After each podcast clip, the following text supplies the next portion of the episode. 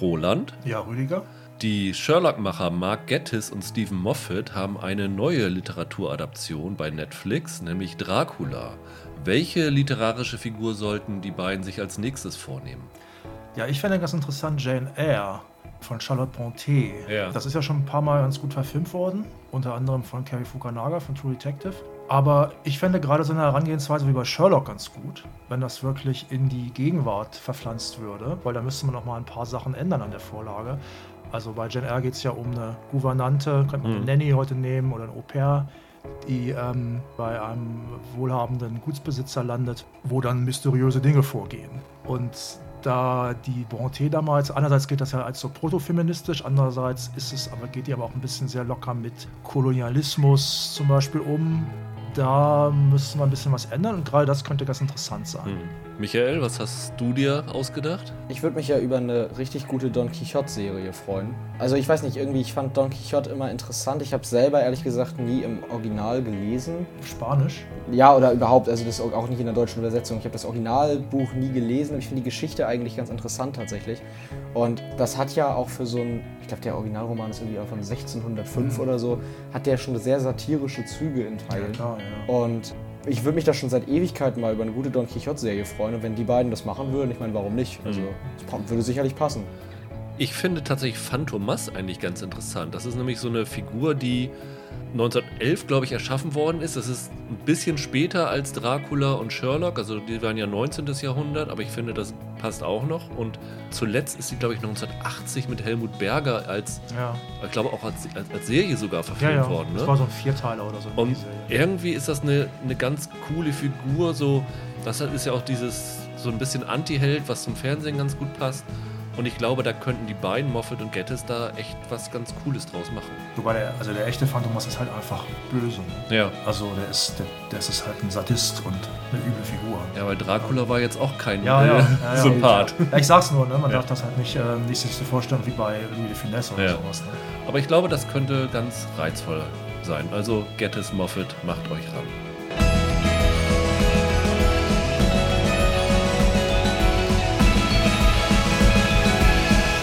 Herzlich willkommen zu einer neuen Ausgabe von Serienweise. Mein Name ist Rüdiger Meier und ich begrüße bei mir Michael Hille Hallo. und Roland Kruse. Hallo. Ja, nachdem wir letzte Woche die besten Serien 2019 rekapituliert haben, wollen wir jetzt einmal nach vorne schauen und über die Serien reden, die im Jahr 2020 für Furore sorgen könnten. Ihr kennt das ja schon, wir haben es ja damals bei unserem alten Podcast jedes Jahr gemacht. Also wir haben, ich weiß gar nicht, wie viele Serien waren es ungefähr, fast 70, 80 Serien, die, die da mindestens waren, in verschiedene Rubriken eingruppiert. Dieses Mal haben wir es nach Anbietern gemacht, nämlich wir haben einmal Amazon, wir haben einmal HBO und Sky, weil die ja fast alles bei Sky dann rüberbringen. Als drittes haben wir Disney und Apple zusammengeführt zu einem. Disney startet ja im März bei uns. Als viertes Netflix und als fünftes haben wir rausgelöst aus dem Ganzen, haben wir nochmal deutschsprachige Serien dazu genommen. Das heißt, wir haben fünf Kategorien und äh, wir haben aufgrund der Masse bei Netflix sowie bei Disney, Apple und bei Sky HBO gesagt, dass jeder von uns zwei Möglichkeiten hat, eine Serie auszuwählen. Wir werden also rein umgehen. Wir haben eben vorher ausgelost, den Anfang macht Roland, dann mache ich den zweiten, dann macht Michael den dritten und dann geht es wieder zurück. Michael, meine Wenigkeit und Roland, bis wir alles vergeben haben. Und ja, das Trickreiche dabei, wie in jedem Jahr, ist, dass wir jede Serie nur einmal nehmen können. Das heißt, wenn man seine Serien unterbringen will, etwas äh, strategisch vorgehen, weil ja, sonst kann sein, dass der eigene Favorit weg ist und man hat dann nur noch Sachen, auf die man sich gar nicht mehr so richtig freut. Und ja, ich glaube, so wird eine ganz bunte Vorausschau auf das Jahr 2020 dabei rauskommen, die, glaube ich, auch, also von dem, was wir jetzt hier hatten, würde ich sagen, sind ein paar tolle Sachen dabei, oder? Absolut. Ich fand es dieses Jahr irgendwie einfacher, gute Sachen zu finden als letztes Jahr. Ich fand es letztes Jahr auch schwieriger. Ja, ne? ja definitiv. Also dieses Jahr sind zumindest auf jeden Fall ein paar Sachen dabei, auf die ich mich auch definitiv freue. Ja. Also wirklich, wirklich freue. Ja, genau. So sehe ich das auch. Wir haben jetzt nicht drin, zum Beispiel, wir haben ja im Cold Open Dracula, die startet ja heute bei Netflix. Da war es irgendwie ein bisschen, bisschen blöd, wenn wir das reinmachen würden. Wir haben aber allerdings, ich weiß nicht, ob es irgendwer genommen hat, aber theoretisch die Möglichkeit, zum Beispiel sowas wie Mandalorian zu nehmen, obwohl wir das alle drei schon gesehen haben. Ich glaube, Gentleman Jack hattest du schon Gentleman gesehen. Jack habe ich schon Also ein gesehen. paar Sachen, die wir schon kennen, aber das meiste ist auch für uns völlig unbekannt. Und wenn wir schon was gesehen haben, dann deuten wir es zumindest einmal an. Dann lasst uns doch loslegen. Roland, du hast die erste Wahl. Was nimmst du? Ja, da du es schon angesprochen hast, deute ich mal an, dass ich The Mandalorian schon gesehen habe. Ja, das ist ja auch einer von den Serien, auf die sich ganz viele, glaube ich, freuen oder auf die sie gespannt sind. Ich sag das schon mal so, ich fand das schon ziemlich super. ja.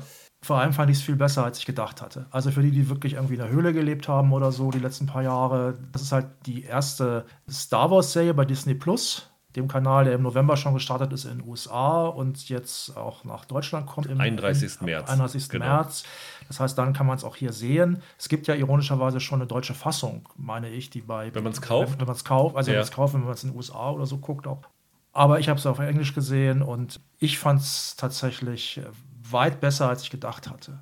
Also es geht halt um diese Gruppe von Söldnern, die ständig mit einer Maske auf dem Gesicht rumlaufen, die sogenannten Mandalorians, die unter anderem, Michael, du kennst dich da, glaube ich, ein bisschen besser aus, in Clone Wars, in Genau. den Trickserien eingeführt, also richtig eingeführt worden sind mit Namen. Man kennt das halt, halt auch von Django Fett und Boba Fett, halt diesen Look. Und was ich daran toll fand, das ist ja, der, der federführend war da ja John, John Favreau, der da unter anderem Iron Man gemacht hat, den, den Film damals, den, mit dem das äh, MCU losgegangen ist. Es geht wirklich zurück zu den, zu den Wurzeln von Star Wars. Und du hast wieder ganz viel, äh, also Luke, George Lucas hat sich damals ja unter anderem inspirieren lassen von Samurai-Filmen, von Western, von Film Noir und dann halt noch für viele anderen Sachen. Und diese eben gerade genannten Einflüsse, die, die scheinen hier halt ganz deutlich durch. Das sieht klasse aus. Also es sind, das sind, sind acht Folgen. Es sind im Grunde relativ einfache Geschichten. Man darf jetzt da keine großartigen Handelsintrigen oder sowas erwarten. Aber gerade das macht es halt attraktiv. Es gibt gute bis solide Action. Auch da sollte man nicht zu viel erwarten, würde ich jetzt mal sagen. Aber die Geschichte um diesen Kopfgeldjäger, das ist halt der titelgebende Mandalorian, äh, gespielt von Pedro Pascal, das ist ein Gesicht, man. Oder, oder auch nicht gespielt von Pedro Pascal. Ja, okay, da gibt es halt, da gibt's halt die Geschichte, dass der wohl teilweise gar nicht am Set gewesen ist, sondern weil das ja keiner merkt, Genau. nachsynchronisiert hat nur seine Bry Rolle. Bryce Dallas Howard hatte das damals erzählt. Die hatte ja eine Folge inszeniert, Mhm. dass sie Pedro Pascal nie zu Gesicht bekommen hat und stattdessen der Enkel von John Wayne in der Rüstung steckte Ja. und Pedro Pascal dann gemeinsam mit ihm dann irgendwie im Einsprechen der Dialoge dabei Ja, war. Ja. Was ja auch wieder passt mit dem Enkel von John Wayne bei so, einer, bei so einem Space. Western. Es gibt halt ganz viele Anspielungen auf Sieben Samurai, auf solche Sachen. Ich glaube, das Gefühl, was ich so mitbekommen habe, es gibt ja, äh, das kam bei den Fans ziemlich gut an. Scheint auch so eine Serie zu sein, wo sich wieder äh, endlich mal wieder alle darauf einigen können. Also die Leute, die, also wir zum Beispiel alle am Tisch, wir fanden ja The Last Jedi zum Beispiel klasse. ja. Ja, das war ja so ein Film, halt geil, die Fans ziemlich gespalten. Ich finde jetzt aber auch so Mandalorian sehr gut, obwohl der äh, im Grunde viel traditioneller wieder ist. Und die Leute, die auf die alten Sachen gestanden haben und sich davon verraten fühlten von Last Jedi, finden Mandalorian aber auch genauso gut, offenbar. Und das bringt wieder vieles unter einen Hut und das ist auch so ganz gut. Es ist schön anzusehen, es macht eine Menge Spaß. Es ist wirklich, ich habe wirklich das Gefühl gehabt, ich gucke eine Serie. So stelle ich mir vor, haben sich Leute in den 50er Jahren oder in den 60er Jahren irgendwie rauchende Colts angeguckt oder so. Das USA, weil sie halt wussten, die haben, nicht wahnsinnig, haben jetzt nicht mehr wahnsinnig viel erwartet, aber sie wussten, sie werden halt gut unterhalten einfach davon. Das ist auf positive Art und Weise altmodisch, kann Ja. man sagen. Also viele US-Kritiker haben es, glaube ich, mit A-Team oder sowas verglichen, wo du dann irgendwie so eine Mission der Woche Geschichte hast, also fast Mhm. so dieses Procedural-hafte dabei und das Ganze im Star Wars-Universum. Ich glaube, die Länge müssen wir auch noch mal kurz ansprechen, haben wir jetzt eh nicht geredet. Die, die Ja. meisten Folgen sind so 34, 38 Minuten, Ja. also ist nicht zu lang. Finale ist ein bisschen länger, Mann. Was, wir haben es ja alle schon gesehen. Was, was ich toll daran fand, ist wirklich jede Woche irgendwie mal so, eine, so ein halbes Stündchen ins Star Wars-Universum entführt zu werden. Wenn jetzt bei uns das startet, ich vermute mal, dass sie dann alles auf einmal zur Verfügung stellen, nicht Ja. wie in den USA wöchentlich. Ich weiß nicht, ob das optimal ist, das alles durchzugucken, weil dann kann man vielleicht so denken, hm, ja, also Ja, wiederholt vielleicht. sich vieles, aber ich fand das auch echt unterhaltsam. Es ist natürlich eine super Serie. Also ich werde es mir sicherlich auch, wenn es auf Deutsch kommt, Mhm. nochmal anschauen. Und, also du warst ja nicht so ein Fan, aber Michael, Ja, ich war nicht so begeistert. Also ich, ich, ich weiß nicht, ich habe mir da einfach mehr von versprochen. Ich war nach den ersten zwei, drei Folgen ein bisschen enttäuscht, dass es halt dann nur so das Action-Abenteuer der Woche ist. Ich habe da irgendwie am, ich habe da tatsächlich irgendwie mehr erwartet, aber ich müsste es jetzt nochmal von vorne anfangen, weil ich jetzt weiß, was ich ungefähr krieg, wenn ich das Ja. gucke. Also es kann gut sein, dass das so ein bisschen an meinen Erwartungen lag, dass ich da nicht so richtig reinkam. Mhm. Also ich bin irgendwie ganz dankbar dafür, dass ich diesen Hype, der ja um die Serie entstanden ist, unter anderem wegen einer speziellen Figur, also dem heimlichen Star, wo jetzt natürlich nichts genaues mehr zu sagen. Ich war ganz glücklich, dass ich das ohne diesen Hype genießen konnte, ohne so richtig zu wissen, abgesehen von den Trailern, was da passiert.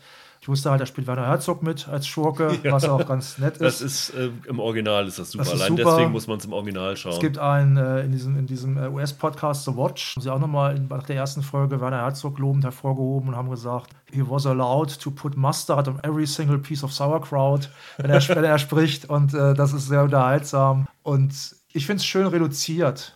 Also es ist ja so, hat ja so ein bisschen was von Spartaner, ne? Und es ist ja. auch so ein bisschen spartanisch, lakonisch ja. alles. Und die, die, Gina Carano spielt dann mit, die Wrestlerin, die man unter anderem aus Fast and Furious kennt auch.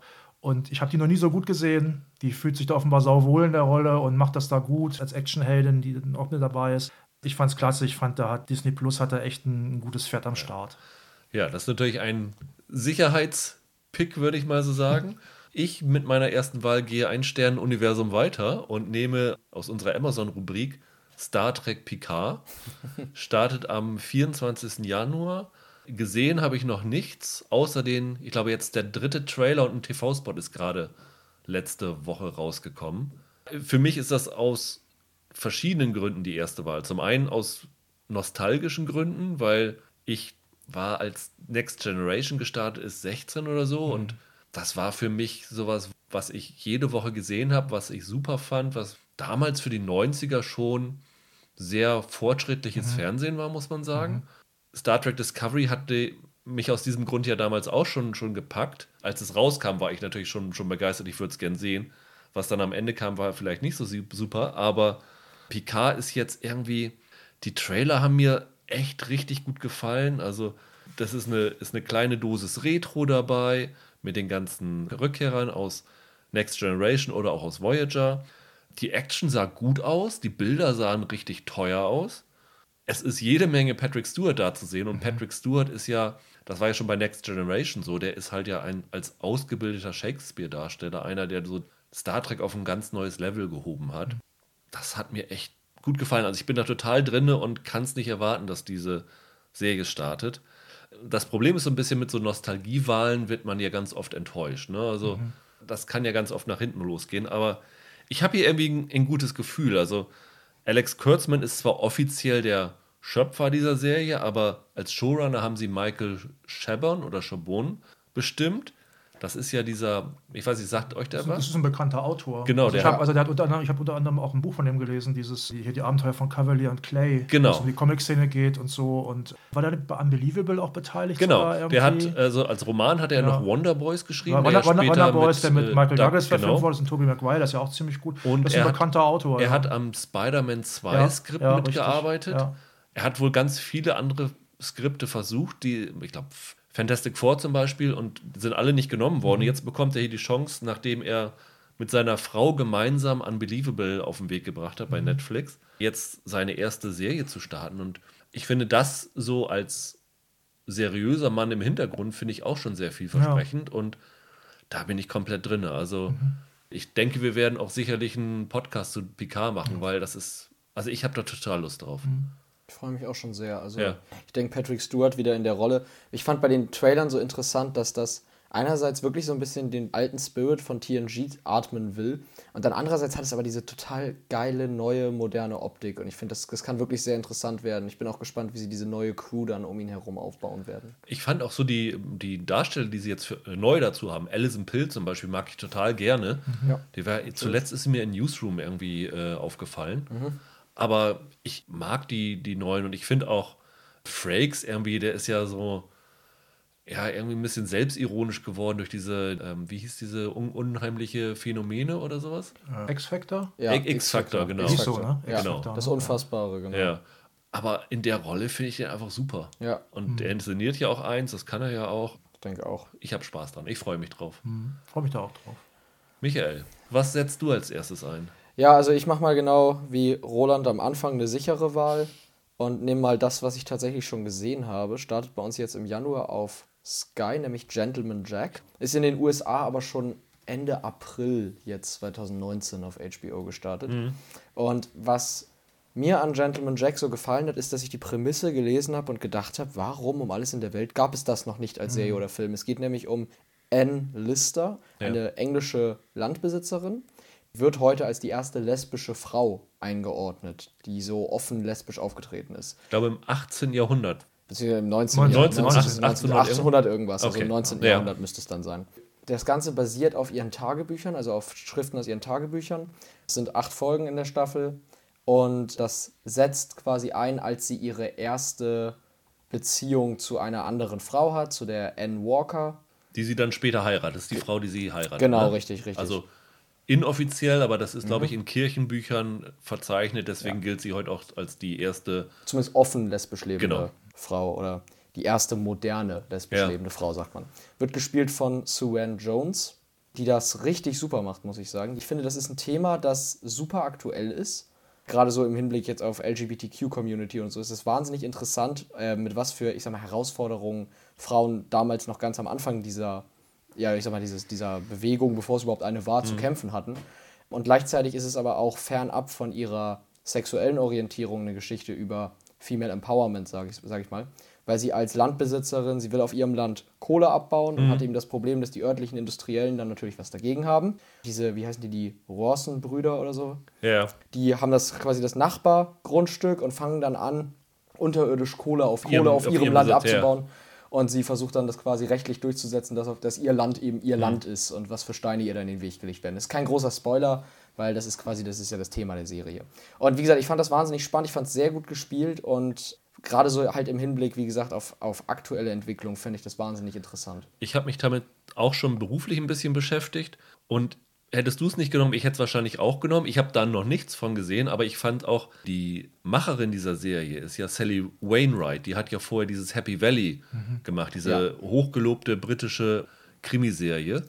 Und die Frau, also die, die Wainwright, hat, glaube ich, sich schon vorher sehr lange mit der Anne Lister beschäftigt. Also ich glaube 10, 20 Jahre lang mit dieser Figur, weil sie die immer so faszinierend fand. Und dann hat sie, glaube ich, im Zuge dieser Serie irgendwie einen Zuschuss bekommen, dass sie sich noch mehr mit dieser Frau beschäftigen darf. Fördergeld. Förder, genau, Fördergeld hat sie dann bekommen, um sich damit zu beschäftigen und hat sich wirklich in diese Materie reingefuchst. Und die Serie ist sehr, glaube ich, nah an der realen Geschichte dieser Frau, also nur wenig verändert. Und das klingt alles richtig super. Und ich weiß, dass die sehr expliziten Sexszenen dort äh, haben. Ist halt eine HBO-Produktion, die können das halt. Und die Sexszenen sind inszeniert worden von Ita O'Brien, die die Intimacy-Koordinatorin bei Sex Education war. Und ich hatte mit der gesprochen, deswegen bin ich da darauf gekommen.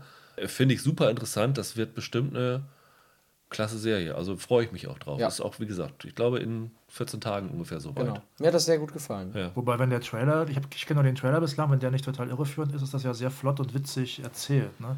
Ist das denn wirklich so in der Serie? Weil das wirkt ja sehr knackig und sehr amüsant auch. Ja, also es ist zumindest sehr Dialog. Ja. Also, also in den Dialogen ist sehr spritzig Also, formuliert. ja, das okay, stimmt. Das- also so sehr, flott, sehr flotte Jane Austen, sage ich mal. Ja, ja, Ähm. schon. Das hat halt einen Drama-Anteil, alleine deshalb, weil das mit so einer, ich will jetzt nicht zu viel verraten für Leute, die das gucken wollen, aber weil das mit so einer erzählerischen Klammer erzählt wird, in der sie nicht so sonderlich glücklich ist mit der gesamten Situation. Mhm. Das hat so einen Drama-Unterton, aber ja, die Serie ist im Kern, also es ist jetzt kein, weiß ich nicht, es ist kein The Deuce, also es ist kein, Figur, kein düsteres Figurendrama. Es Mhm. ist jetzt schon sehr, sehr, sehr mit sehr viel Witz und, und Werf erzählt. Ja, dann darfst du gleich die nächste Serie nehmen, Michael. Ja, ich gehe mal rüber zu Amazon und jetzt bin ich mal gespannt, ob ihr beide beruhigt aufatmet, weil ich bin mir nicht sicher, ob ihr das genommen hättet. Ich nehme nämlich Treadstone, die Okay. Serie aus dem Jason Bourne-Universum, wenn man das mal so sagen Ja. darf. Da habe ich nämlich tatsächlich auch die Pilotfolge von schon gesehen, allerdings den Rest nicht. Ich glaube, wie gesagt, bei uns startet es auch jetzt auf Amazon dann. Auch Ende Januar, glaube ich. Ende Januar schon. Ja, also worum geht es ganz schnell erklärt? Das Treadstone ist das, wer die Jason Bourne-Filme gesehen hat, das ist das CIA-Schläferagentenprogramm, in dem Jason Bourne auch zum ja, Supersoldaten herangezüchtet wurde, sage ich das jetzt mal so. Also die nutzen moderne Techniken wie, ja, wie sagt man, Gehirnwäsche heißt das doch, und Hypnose und NLP-Techniken, um eben ihre Agenten abzurichten. Ja, Treadstone ist eine Serienproduktion, die nicht von Jason Bourne handelt, sondern von anderen Agenten, anderen Schläferagenten, die Missionen rund um den Globus führen. Also es gibt dann einen, der in Russland stationiert ist, einen, der in Nordkorea stationiert ist. in, in Rückblenden sieht man dann auch in den 1970er Jahren die Entstehung des Treadstone-Projekts in Ostdeutschland, was, ich, was sehr interessant werden dürfte. Ja, und was mich daran halt interessiert ist, ich finde die Jason Bourne-Filme ziemlich gut. Ich, also gerade die Originaltrilogie, dann der, der vierte und der fünfte, das war jetzt nicht mehr so das, das Wahre, ehrlich gesagt. Aber die Trilogie finde ich ziemlich super. Ich mag diese Action-Inszenierung von da, die ja mittlerweile schon wieder so ein bisschen am Abebnen ist. Also dieses sehr schnell geschnittene, viele sagen ja Wackelkamera, also mit mhm. Handkamera gefilmte Action. Die Serie scheint das so ähnlich auch aufzugreifen. Ein bisschen ruhiger vielleicht, aber auch sehr schnell geschnitten. Und ja, verschiedene illustre Agentenfiguren rund um den Globus, die eine Atombombe besuchen, die die Russen gemobst haben. Als, als alter Bond-Fan, da kommt was bei mir durch. Und hier Emilia Schüle ja, ja. ist auch noch dabei, ja, muss man erwähnen, als KGB-Agentin. Als die ältere Version der KGB-Agentin ist Emilia Schüle noch dabei. Wie als ältere Version? Die ist doch irgendwie. Nee, da gibt es auch noch die, also in den, in den, Rückblenden hast du sie dann auch noch halt als die, wie sie als Kind da schon so, in das okay. Programm getriezt wird. Ah, okay. Und klar, das, das wird sicherlich keine große tiefgründige Serie, aber die so eine gute Filipino Martial Arts Action Serie da, das fände ich schon cool. Die Kritiken in den USA waren ja sehr durchschnittlich. Das stimmt. Oberer Durchschnitt vielleicht. Mhm. Was ich noch interessant finde, äh, Schöpfer der Serie ist ja Tim Kring. Ja, Der hat ja Heroes gemacht, damit hat er ja so einen Hit zumindest mal zwischendurch Ja. gelandet. Aber also ich habe sie ehrlich gesagt aufgrund dieser eher schwachen Kritiken aus den USA so ein bisschen auf meiner Prioritätenliste nach hinten geschoben, muss ich sagen. Das mit den Kritiken stimmt, aber wie gesagt, ich habe die erste Folge gesehen und da waren die Kritiken, ich sag mal, im guten Mittelfeld. Aber vieles, was, die was, was an der Serie kritisiert wurde, hat mich persönlich bei der Pilotfolge schon nicht gestört. Deswegen äh, gebe ich der einfach mal einen Vertrauensvorschuss als Bourne-Fan. Dann ist Amazon ja schon fast komplett belegt, fehlt nur noch Roland. Der hat dann eine ganz freie Auswahl, wenn er dann nachher das äh, machen will. Ich besetze tatsächlich mal Disney Apple, wo Roland ja schon Mandalorian hatte, und zwar mit der Serie Slow Horses. Das ist ja irgendwie auch eine Spionageserie wie, wie Treadstone.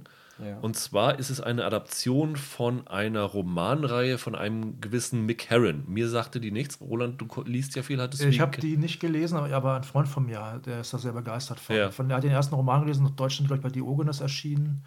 Und also alle wahrscheinlich jetzt noch nicht. Ja. Sechs Romane, glaube ich, und ein paar Kurzromane noch. Und der war da sehr von angetan. Ich glaube, Slough House heißt das Ding. Ja. Und, und Slow Horses war, glaube ich, der erste Roman und nachdem ist jetzt diese Miniserie Ja. benannt, die bei Amazon kommen soll. Und ja, das Interessanteste daran ist, dass sie für die Hauptrolle Gary Oldman gewonnen haben. Ja.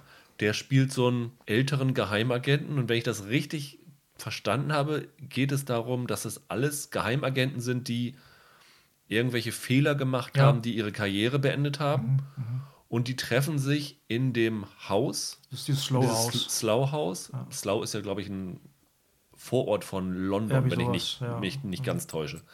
Und ähm, dort treffen die sich in dem Haus von halt Gary Oldman, tun sich zusammen und versuchen dann, ich weiß nicht, ob sie ihren, ihren Namen wieder reinwaschen wollen oder. oder Also die sind da quasi strafversetzt worden. In Ach, die sind strafversetzt habe ich, worden, hab okay. ich das jedenfalls verstanden. Also ich, Okay. stell, also ich habe hab hab den Roman jetzt auch nicht gelesen, den ersten.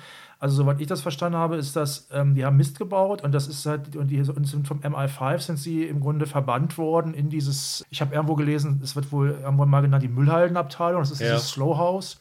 Die sollen da wohl arbeiten, aber die, das, die, die sollen ja irgendwelche untergeordneten Dienste, glaube ich, machen. Und da haben sie natürlich keinen Bock drauf. Und wie du schon sagst, sie wollen vielleicht auch mal wieder raus aus dieser, aus dieser Tretmühle da. Und dann geraten sie halt in richtige Fälle. Ja. Weil es sind halt keine Trottel, sie haben nur Mist gebaut. Ne?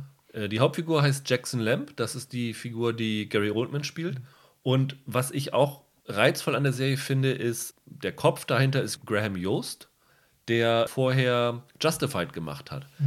Da bin ich nicht so richtig reingekommen, aber War die Kritiken so. waren ja echt super und der kann halt Spannungsaufbau machen und der kann halt Figuren entwickeln. Und ich glaube, das, ist, das sind die beiden Punkte, die du bei dieser Serie machen musst. Das spricht dafür und geschrieben wird die Serie von Will Smith, also nicht von Bad Boys Will Smith, sondern von einem Autor, der mit Armando Iannucci zusammengearbeitet hat, der The Thick of It und dann später auch die US-Adaption Veep mitgeschrieben hat. Und das verspricht so ein bisschen, dass da dann auch so ein bisschen Humor in das Ganze reinkommen könnte. Und ich, ja, ich meine, in dem Spionage-Genre hast du natürlich mit Killing Eve jetzt so, ein, so eine Messlatte da sehr, sehr hoch liegen Stimmt.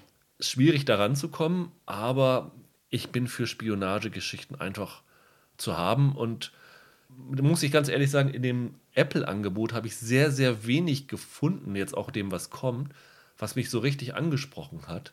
Und da war das das, was für mich am, am ehesten ja. mir ins Auge gekommen ist. Klang für mich auch sehr reizvoll ja. tatsächlich. Also diese Idee mit diesen strafversetzten Polizisten oder Agenten, die ist ja nicht neu, aber, ich, aber das klingt noch, noch, noch mal ein bisschen anders hier. Also zum Beispiel hier in München Mord, die Reihe macht dasselbe ja auch in München. Ja. Polizisten natürlich dann. Aber trotzdem klingt das, also diese, diese Romane haben einen guten Ruf. Ja, und auch, die sind auch noch, äh, werden, glaube ich, neu beliefert von dem McCarran, ja. weil der letzte Joe Country ist 2019 erschienen. Mhm. Also wenn das gut wird, kann das auch eine sehr langlebige Serie werden. Mhm. Ja, das ist meine zweite Wahl. Ja, dann bin ich ja wieder dran. Ja. Dann nehme ich mal aus der Kategorie deutschsprachig. Okay, da haben wir ähm, noch gar nichts. Ja, da brauche ich ja nur, da brauche ich ja nur eine. Und dann nehme ich mal die Serie Hausen. Okay, das ist interessant. Ja, das klingt für mich nämlich eigentlich ganz gut. Also Hausen, da geht es darum, Charlie Hübner auf, äh, auf Polizeiruf 110 Fame unter anderem. Ja. Guter Darsteller, der wird dort Hausmeister in einem ziemlich runtergekommenen Plattenbau. Und er zieht dann halt dort mit seinem, mit seinem Sohn hin, gespielt von Tristan Göbel, den kennt man unter anderem aus der Chick-Verfilmung von Fatih Akin. Und naja, das ist im Grunde ganz einfach. Der, der Tristan Göbel stellt dann fest, in dem Haus spukt es offenbar, da ist irgendwie in die kaputte Bausubstanz, ist offenbar das Böse eingesickert. Ja. Und das könnte natürlich der größte Mist werden. Glaube ich aber nicht, weil der Regisseur, ich weiß nicht, ob er bei allen Folgen Regie führt, aber er wird ja als einziger Regisseur angeführt, ist Thomas Stuber. Der hat unter anderem den sehr guten Film In den Gängen gemacht. Das war einer meiner Lieblingsfilme im vorletzten Jahr, war das, meine ich, über mhm. so eine Sozialtragikomödie im, in, in, so einem, in so einem Großmarkt. Der hat den Crusoe gemacht, eine ganz gute Romanverfilmung. Und auch dieses ähm, Boxerdrama, meine ich, Herbert, ähm, gespielt von Peter Kurt, ne? Genau. der, auch bei, der auch bei In den Gängen wieder mitspielt. Also, das ist ein ganz guter Regisseur, der hat einen ganz guten Stil. Und ich finde diese Kombi aus, würde man jetzt ja annehmen, dass es so ist, Sozialdrama und Horror, die ist noch nicht so ausgelutscht und die kann durchaus funktionieren. Also auch so ein Film wie Dark Water aus Japan oder so hat das bewiesen, dass sowas ganz gut geht. Und wenn das in die Richtung geht oder vielleicht auch einen eigenen originellen Stil findet, dann bin ich da gern dabei. Und ich bin gespannt, was daraus wird. Sky produziert das, die Serie. Ja. Also, das ist ja bei Sky kann so oder so werden. Also, ja. was mich bei Hausen wirklich ein bisschen abgeschreckt hat, weil, also erstmal Horror aus Deutschland hat man immer so ein bisschen Vorbehalte. Es mhm. gibt so ein paar Beispiele, die haben funktioniert, aber ich denke ganz furchtbar an diese, ich glaube, ProSieben hat damals mal so Genrefilme versucht, ja, ja. die ganz mies in die Hose gingen. Dann hatte Sky das letzte Mal, wo sie wirklich Genre versucht haben. Also ich finde ja sowas wie Der Pass ist mhm. ja ein klassischer Krimi, Babylon Berlin ist eigentlich ein klassischer mhm. Krimi und selbst das Boot ist eigentlich ein relativ klassischer Stoff. Mhm. Und sie haben damit acht Tage ja Genrestoff versucht. Ja. Und das war für mich so ein Desaster, dass, dass ich da jetzt erstmal was Gutes sehen muss, mhm. bevor ich da wieder ja, was, was sehen muss. Aber klar, also das sind keine schlechten Leute, die da beteiligt sind. Also Charlie Hübner, der kann sicherlich was. Und wenn es gut funktioniert, wäre das natürlich auch ein positives Zeichen dafür, ja. dass nach Dark Deutschland nochmal beweisen genau. kann, dass sie halt was anderes genau. als äh, Krimis können. Also, also, Dark ist ja auch so ein Beispiel für Mystery und Horror ja, genau. und Science Fiction, was funktioniert hat. Ja. Ja, dann darfst du nochmal. Erstaunlicherweise, wir haben jetzt 1, 2, 3, 4, 6 schon genommen und noch niemand hat was von Netflix äh, genommen. Was entweder dafür spricht, dass das Angebot zu schlecht ist oder dass es zu gut ist. Ja, dann nehme ich jetzt mal was von Netflix. Dann nehme ich eine Serie, auf die ich mich tatsächlich sehr freue, nämlich The Haunting of Bly Manor. Ja, ähm, das haben wir fast gedacht, ja, dass du die nimmst. Ja, das ist halt die Fortsetzung von Spuk in Hill House. Ah, ja. Ich weiß auch nicht, vielleicht heißt das dann nachher auch Spuk in Bly Manor, keine ja. Ahnung, weiß ich nicht. Spuk in Hill House werden ja viele kennen. Das war halt der große Horrorerfolg vor zwei Jahren ungefähr. Mhm über so ein Spukhaus, Familie, die ins Spukhaus zieht und dann noch viele Jahre später davon geplagt wird, von den traumatischen Erlebnissen dort. Ja, und Bly Männer, das ist wieder von Mike Flanagan, einem von mir sehr geschätzten Horrorregisseur, inszeniert, der unter anderem Oculus gemacht hat und Absentia und solche Sachen. Oder auch zuletzt diesen, den habe ich leider noch nicht gesehen, muss ich zugeben, der soll aber auch nicht so dolle sein, diesen Dr. Sleep, diese Shining-Fortsetzung yeah. quasi. Gerade die originell von ihm erarbeiteten Stoffe und Filme sind halt noch mal ein bisschen besser als die Adaptionen, die er so macht. Hier ist es, jetzt, ist es jetzt allerdings eine Adaption von The Turn of the Screw, kann man frei übersetzen als der Dreh der Daumenschraube oder die Drehung der Daumenschraube. Eine ganz bekannte Geschichte Geschichte von Henry James, einem klassischen Autor.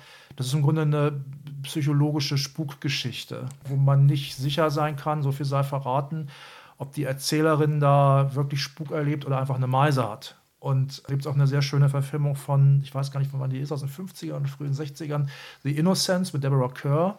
Kann man sich mal angucken, die lohnt sich auch. Und ich bin gespannt, was er aus diesem Stoff macht. Also es geht da um eine Gouvernante, die halt auf dieses Bly Manor kommt und sich um zwei Kinder kümmern soll dort und dann irgendwann das Gefühl hat, da spukt ein Geist rum und äh, versucht möglicherweise äh, auch Besitz von den Kindern zu ergreifen. So kenne ich die Geschichte jedenfalls. Da bin ich mal gespannt, was Flanagan daraus macht, wie er das variiert. Ich weiß noch nicht mal, ob, das, ob er das überhaupt in die Gegenwart jetzt wieder verlegt oder in der Vergangenheit lässt da darf man gespannt sein. Es sind, wieder, sind relativ viele Leute wieder dabei, von äh, in anderen Rollen jetzt, von, äh, von Haunting of Hillhausen, also unter anderem. Henry Thomas, ne? Henry Thomas ist wieder dabei, der von E.T., der, der, der Freund, kleine Junge, der kleine Junge, ja. genau, jetzt, jetzt inzwischen ein bisschen größer natürlich. Oder halt Mike Flanagans Frau, ähm, Kate Siegel. Das war beim letzten Mal bei Haunting of Hill House. Das war diese super sensible sehr hübsche, hier Theo ist die Figur, ja. meine ich, die, die immer so Sachen anfassen braucht, um zu spüren, was die Leute dort erlebt haben und so. Also ich äh, habe da relativ hohe Erwartungen, mag den Flanagan grundsätzlich ganz gerne. Victoria Petitretti ist ja auch wieder ja, dabei, die mehrere. war, also Leute, ja. die jetzt bei Netflix sind, haben die jetzt gerade in der zweiten Staffel von You mhm. gesehen, kurz nach Weihnachten. Dort ist sie das neue Stalking-Opfer mhm. von mhm. diesem Joe scheint ja so ein bisschen für Netflix der Versuch zu sein, ihr eigenes American Horror Story zu bekommen. Ne? Also ja. eine Anthologie, wo die gleichen Darsteller in, in anderen Rollen wiederkommen. Mhm.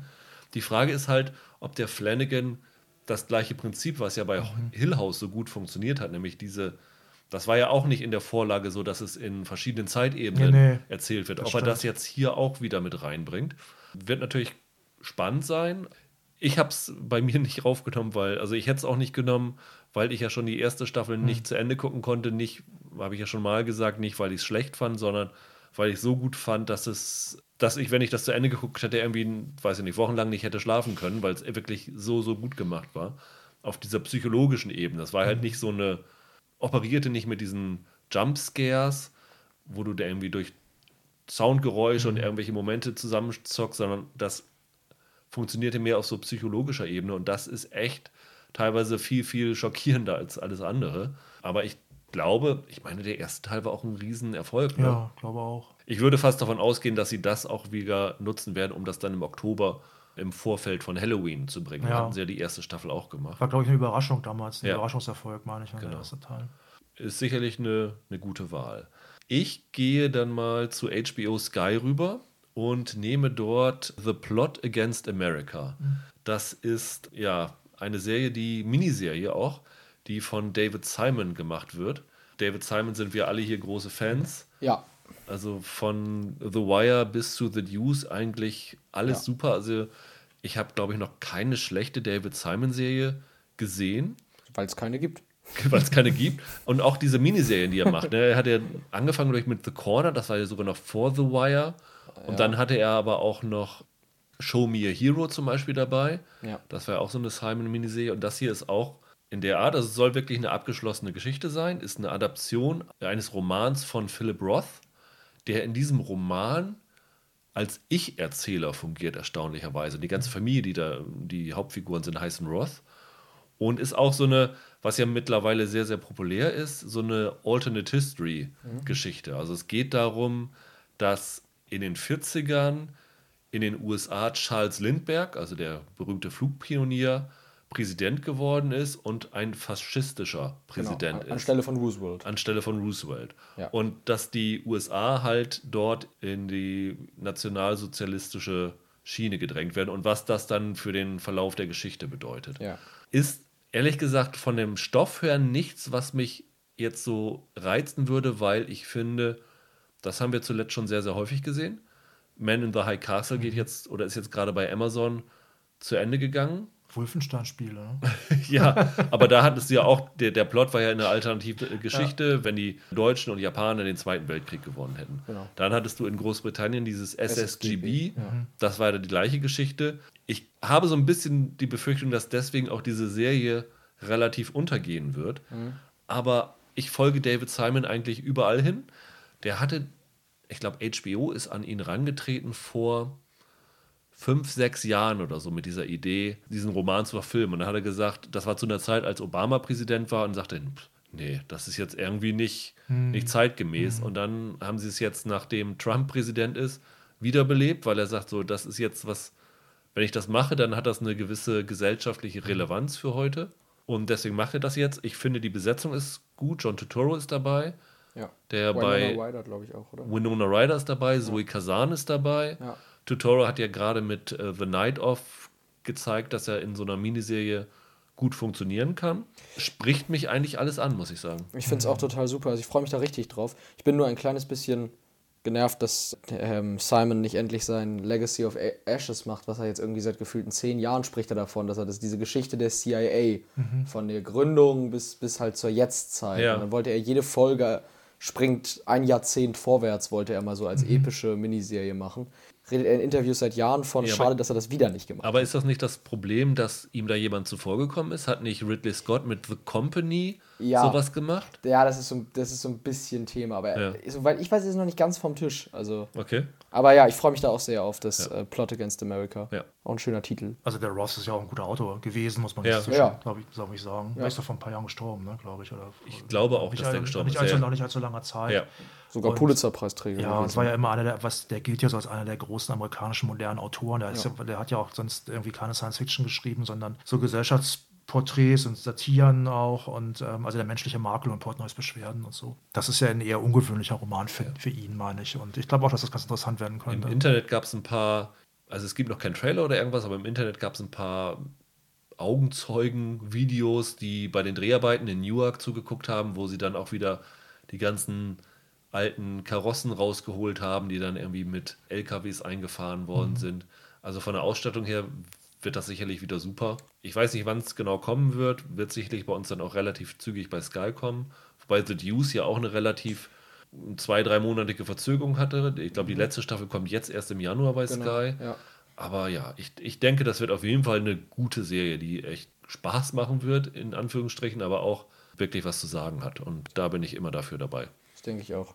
Michael, Ja, ich äh, sag was zu einer Serie, zu der ich noch gar nicht so viel sagen kann, außer ich habe die Vorlage gesehen. Und zwar geht es um Time Bandits ja, von Taika Waititi, dem Regisseur von zum Beispiel Tor 3, der sehr anders war als andere Marvel-Filme, der sehr lustig und sehr viel auf Slapstick setzt. Und What We Do in the Shadows ist von ihm und jetzt der Jojo Rabbit, diese Satire über, über die Hitlerjugend, Ja. Ja. die jetzt äh, im Januar bei uns im Kino startet. Ist auch bei äh, Mandalorian dabei. Als Sprecher und als, als Finale hat er jetzt inszeniert. Ja, ne, genau. bei, bei Ja. Mandalorian, ja.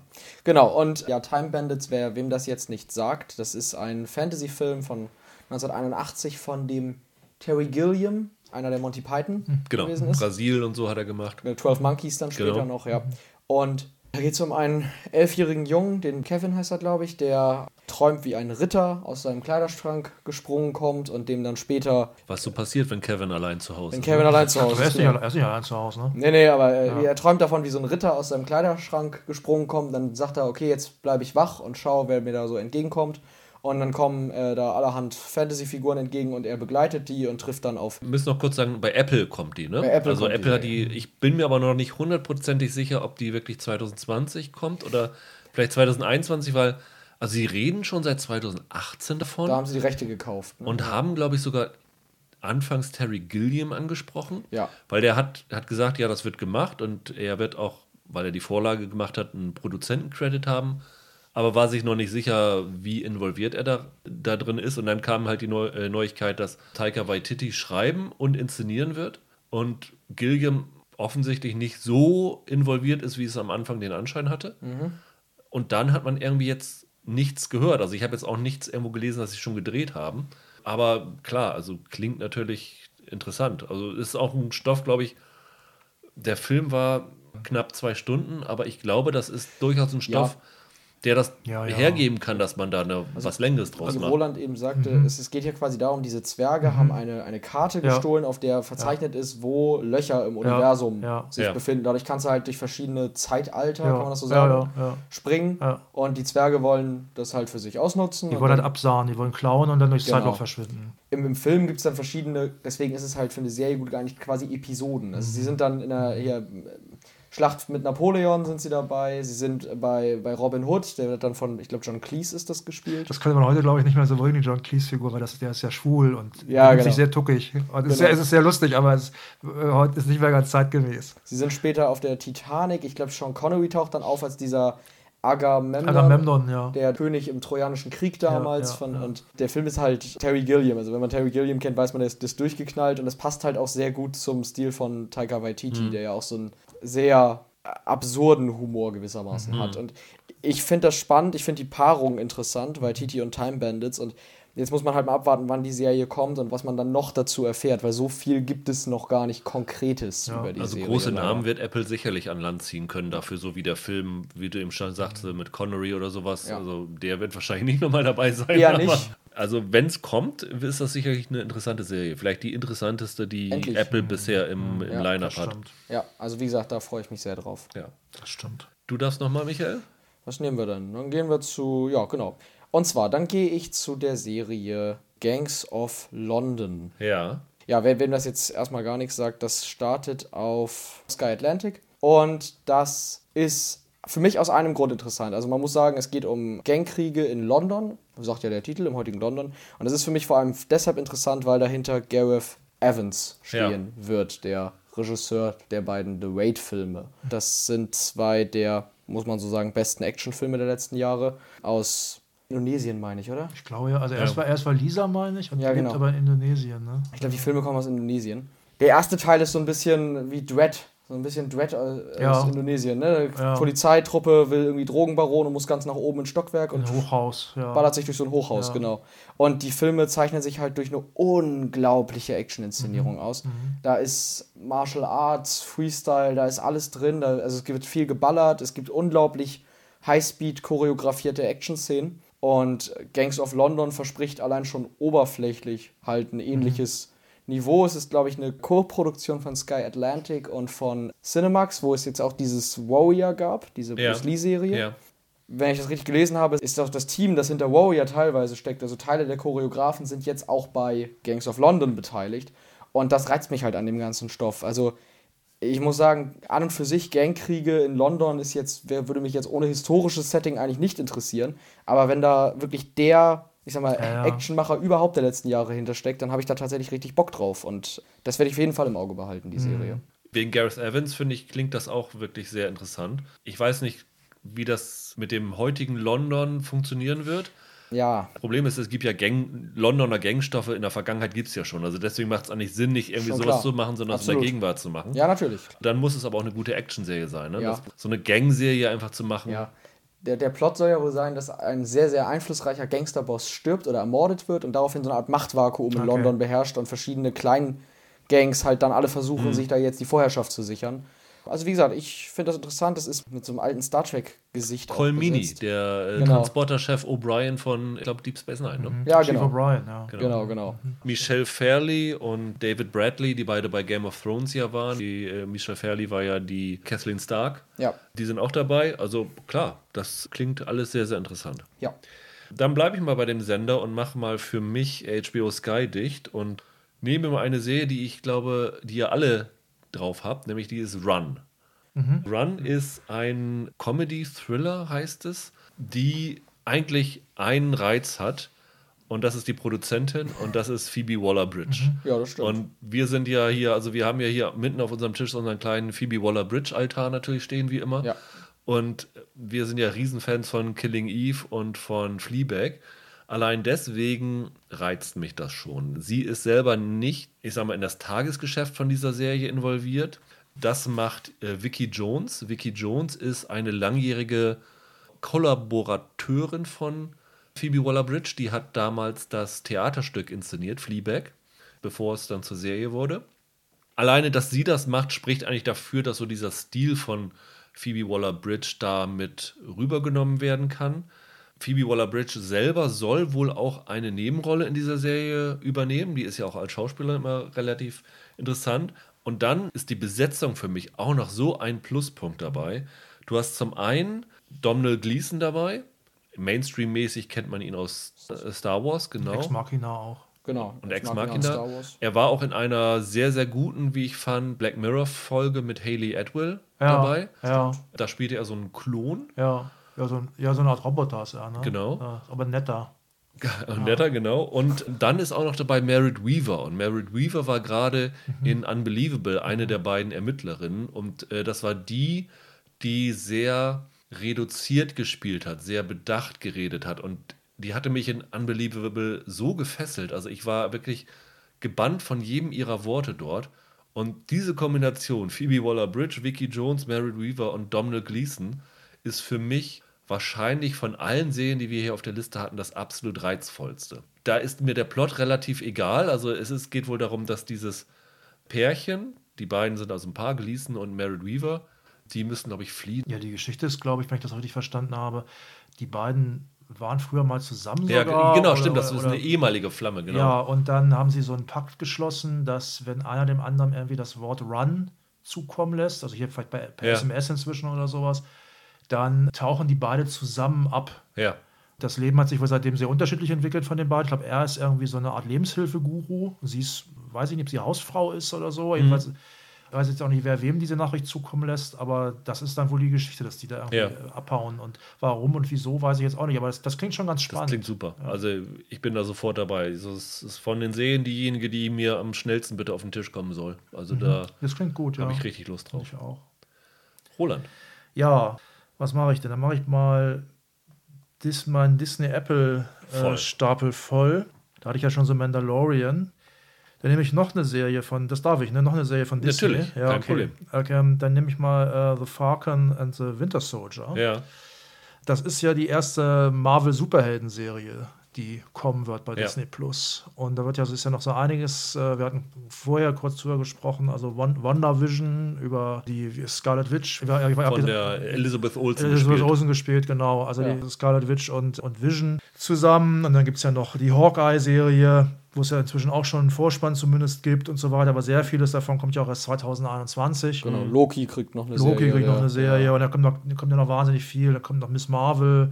Da freue ich mich sogar sehr drauf, über diese äh, junge Pakistani-Amerikanerin, die dann irgendwie auch diese Superkräfte kriegt. Na, okay, ich will jetzt nicht zu sehr abschweifen. Ich habe mich ein bisschen gewundert, dass die Serie überhaupt Falcon and the Winter Soldier heißt, weil Falcon ist ja inzwischen der neue Captain America. Ähm, also Anthony Mackie, die Figur. Ich glaube, Sam Wilson heißt die Ja. Figur. Es soll auch, es ist ja nicht viel bekannt, worum es da konkret jetzt gehen soll. Es soll wohl darum gehen, wie die Leute darauf reagieren, dass ein Schwarzer jetzt Captain America ist. Und das klingt ganz interessant. Also so wahnsinnig viel zu Rassismus hat sich ja auch dieses MCU bisher noch nicht geäußert. Ähm, wenn man jetzt Black Panther, okay, Ja. aber es war noch nicht so ein Riesenthema jetzt. Muss auch nicht. Es ist, kann, ja auch, kann ja auch ganz andere persönliche Probleme geben, die er da hatte oder sowas. Bin ich mal gespannt, was sie daraus machen. Ja, ich bin ja ein MCU-Fan einfach und ich freue mich da drauf und ich bin gespannt, ob, ob sie es hinkriegen. Ich glaube, sechs Folgen sind es, meine ich. Ja. Ich glaube, Hawkeye hat, glaube ich, acht angeblich, aber die meisten von diesen Serien werden wohl so ungefähr sechs Folgen haben. Das ist ja nicht allzu lang, das kann man schon hinkriegen. Sind wahnsinnig teuer. Also ich habe gelesen, Mandalorian hat pro Folge 15 Millionen Euro. Und die haben, haben teilweise bis zu 25 Millionen pro Folge. Das ist unglaublich. Was Wahnsinn, was, wirklich was da Wahnsinn ist. reinpulvert. Also irre, was das, was das für Summen sind. Also man muss auch ehrlich sagen, beim Mandalorian, dass das so teuer ist, siehst du nicht Das unbedingt, stimmt. weil das ist ja auch Das nicht, stimmt. da ist ja nicht so viel Geld in die Schauspieler reingegangen. Ja. Ich glaube nicht, dass Pedro Ja. Pascal zwei Millionen für eine Folge kriegt, dafür, dass er Vermutlich teilweise nicht, nicht mal mehr am Set war. Die konnten ja alles da reinpulvern und das sieht gut aus, aber es Es- sieht halt nicht ja. 15 Millionen Das ist äh, richtig, aus. sehe ich genauso. Also so, Mandalorian sieht gut aus, aber es sieht eher, sehr, sieht eher aus wie ein sehr guter B-Film, Ja, sag genau. ich mal. Egal, also es, es heißt halt bis zu 25 Millionen und dafür kann man natürlich das ordentlich krachen lassen. Also ich erwarte da irgendwie eine Optik, die mindestens an The Boys ranreicht oder Ja. sowas vom Look her. Und der äh, hier Winter Soldier Bucky, der hat ja gesagt, der, er sieht das eher so als Buddy-Comedy aus, so Der, ein der bisschen. Sebastian Stan meinst Genau, du? Ja. Sebastian Stan. Und ey, ich lasse mir das gern gefallen. Also das kann auch irgendwie totaler Käse werden. Glaube ich nicht so ganz, weil einen absoluten super Mega-Käse haben sie jetzt bis auf Iron Man 2 oder meinetwegen den zweiten Tour so noch nicht abgeliefert, finde ich. Ich bin einfach mal gespannt, was da ausgeht. Ja. Das Interessante ist ja an diesen Serien, also sowohl jetzt bei dem Falcon and the Winter Soldier als auch bei dem WandaVision, dass anders als jetzt, es gab ja schon diese Netflix-Serien, Ja. dieses äh, Daredevil und Jessica Jones, äh, dass diese Serien jetzt tatsächlich mit den Filmen verknüpft werden sollen. Also die spielten ja auch schon im selben Universum, die alten Serien. Ja, ja, aber aber jetzt das ist es halt viel stärker. hat sich ja gar nicht aufeinander bezogen. Nee. Aber es ist jetzt ja, so, dass ähm, zum Beispiel WandaVision, wo es dann eben um, wie gesagt, also so um diese Hexe und, und ihren Roboterkumpel gehen soll quasi, dass das direkt, das haben sie ja schon angekündigt, die Story aus dieser Serie wird ganz direkt in die Story des nächsten Doctor Strange-Filmes Ja. Ja, ja. Also da gibt es jetzt einen viel größeren Bezug zueinander. Allein deshalb denke ich, ist das für Fans halt so ein Must-See. Also ich mag auch die Marvel-Filme, aber dass sie jetzt so das Kino so dominieren, finde ich schon ein bisschen erschreckend. Und ich habe so ein bisschen die Angst, dass sie es jetzt mal im Fernsehen auch noch versuchen. Da ist, glaube ich, der Vorteil, dass Netflix da schon eine zu große Marktmacht ist, um das zuzulassen. Mhm. Deswegen ist es okay, wenn es nur ein oder zwei Serien gibt. Also offensichtlich haben sie jetzt auch nicht so vor, jede Woche eine Marvel-Serie zu starten, was Mhm. mich echt nerven würde. Aber angucken werde ich es mir auf jeden Fall. Ja. Also das, das lasse ich mir nicht nehmen. Ja. Was dann noch alles für ein Kram kommt. Eine She-Hulk kommt Ja, ja. She-Hulk. Also diese Comicserie, da haben ja einige. Ist das äh, nicht sogar so, dass sie versuchen, in dem Marvel, also wenn man es jetzt das TV-Universum nennen würde, sozusagen ein weibliches Avengers zusammenzustellen mit den ganzen Ja, weiblichen das hat sich Figuren, die zumindest in dem Ja, Avengers ja. Endgame-Film Ja. so ein bisschen angekündigt, ja, Also, absolut. ja. Also She-Hulk ist eine, ist eine Anwältin, meine ich. Ja, ja. Und das kann auch halt so eine relativ witzige Anwaltsserie sein. Also ich bin mal echt gespannt. Also was natürlich dafür spricht, ist, dass wahrscheinlich auch Feige da ein bisschen drüber guckt und Ja. dass er weiß, wie man sowas aufbauen kann. Und dass der auch weiß, dass die erste Serie sitzen muss. Ja, ne? das Sonst stimmt. äh, Das bricht stimmt. das alles zusammen. Das stimmt. Wenn die da so was wie hier Solo Star Wars Story Ja. da hinlegen, dann Ja, das stimmt. so ist es. Das stimmt. Ja, Roland, dann darfst du noch mal. Okay, dann mache ich bei mir auch nochmal Netflix voll und dann nehme ich die Serie Lock and Key. Okay. Kommt auch schon, ich glaube, 7. Februar kommt sie. Ja, das ist eine Adaption eines Comics. Da kenne ich das erste Trade Paperback von, also die ersten paar Hefte quasi.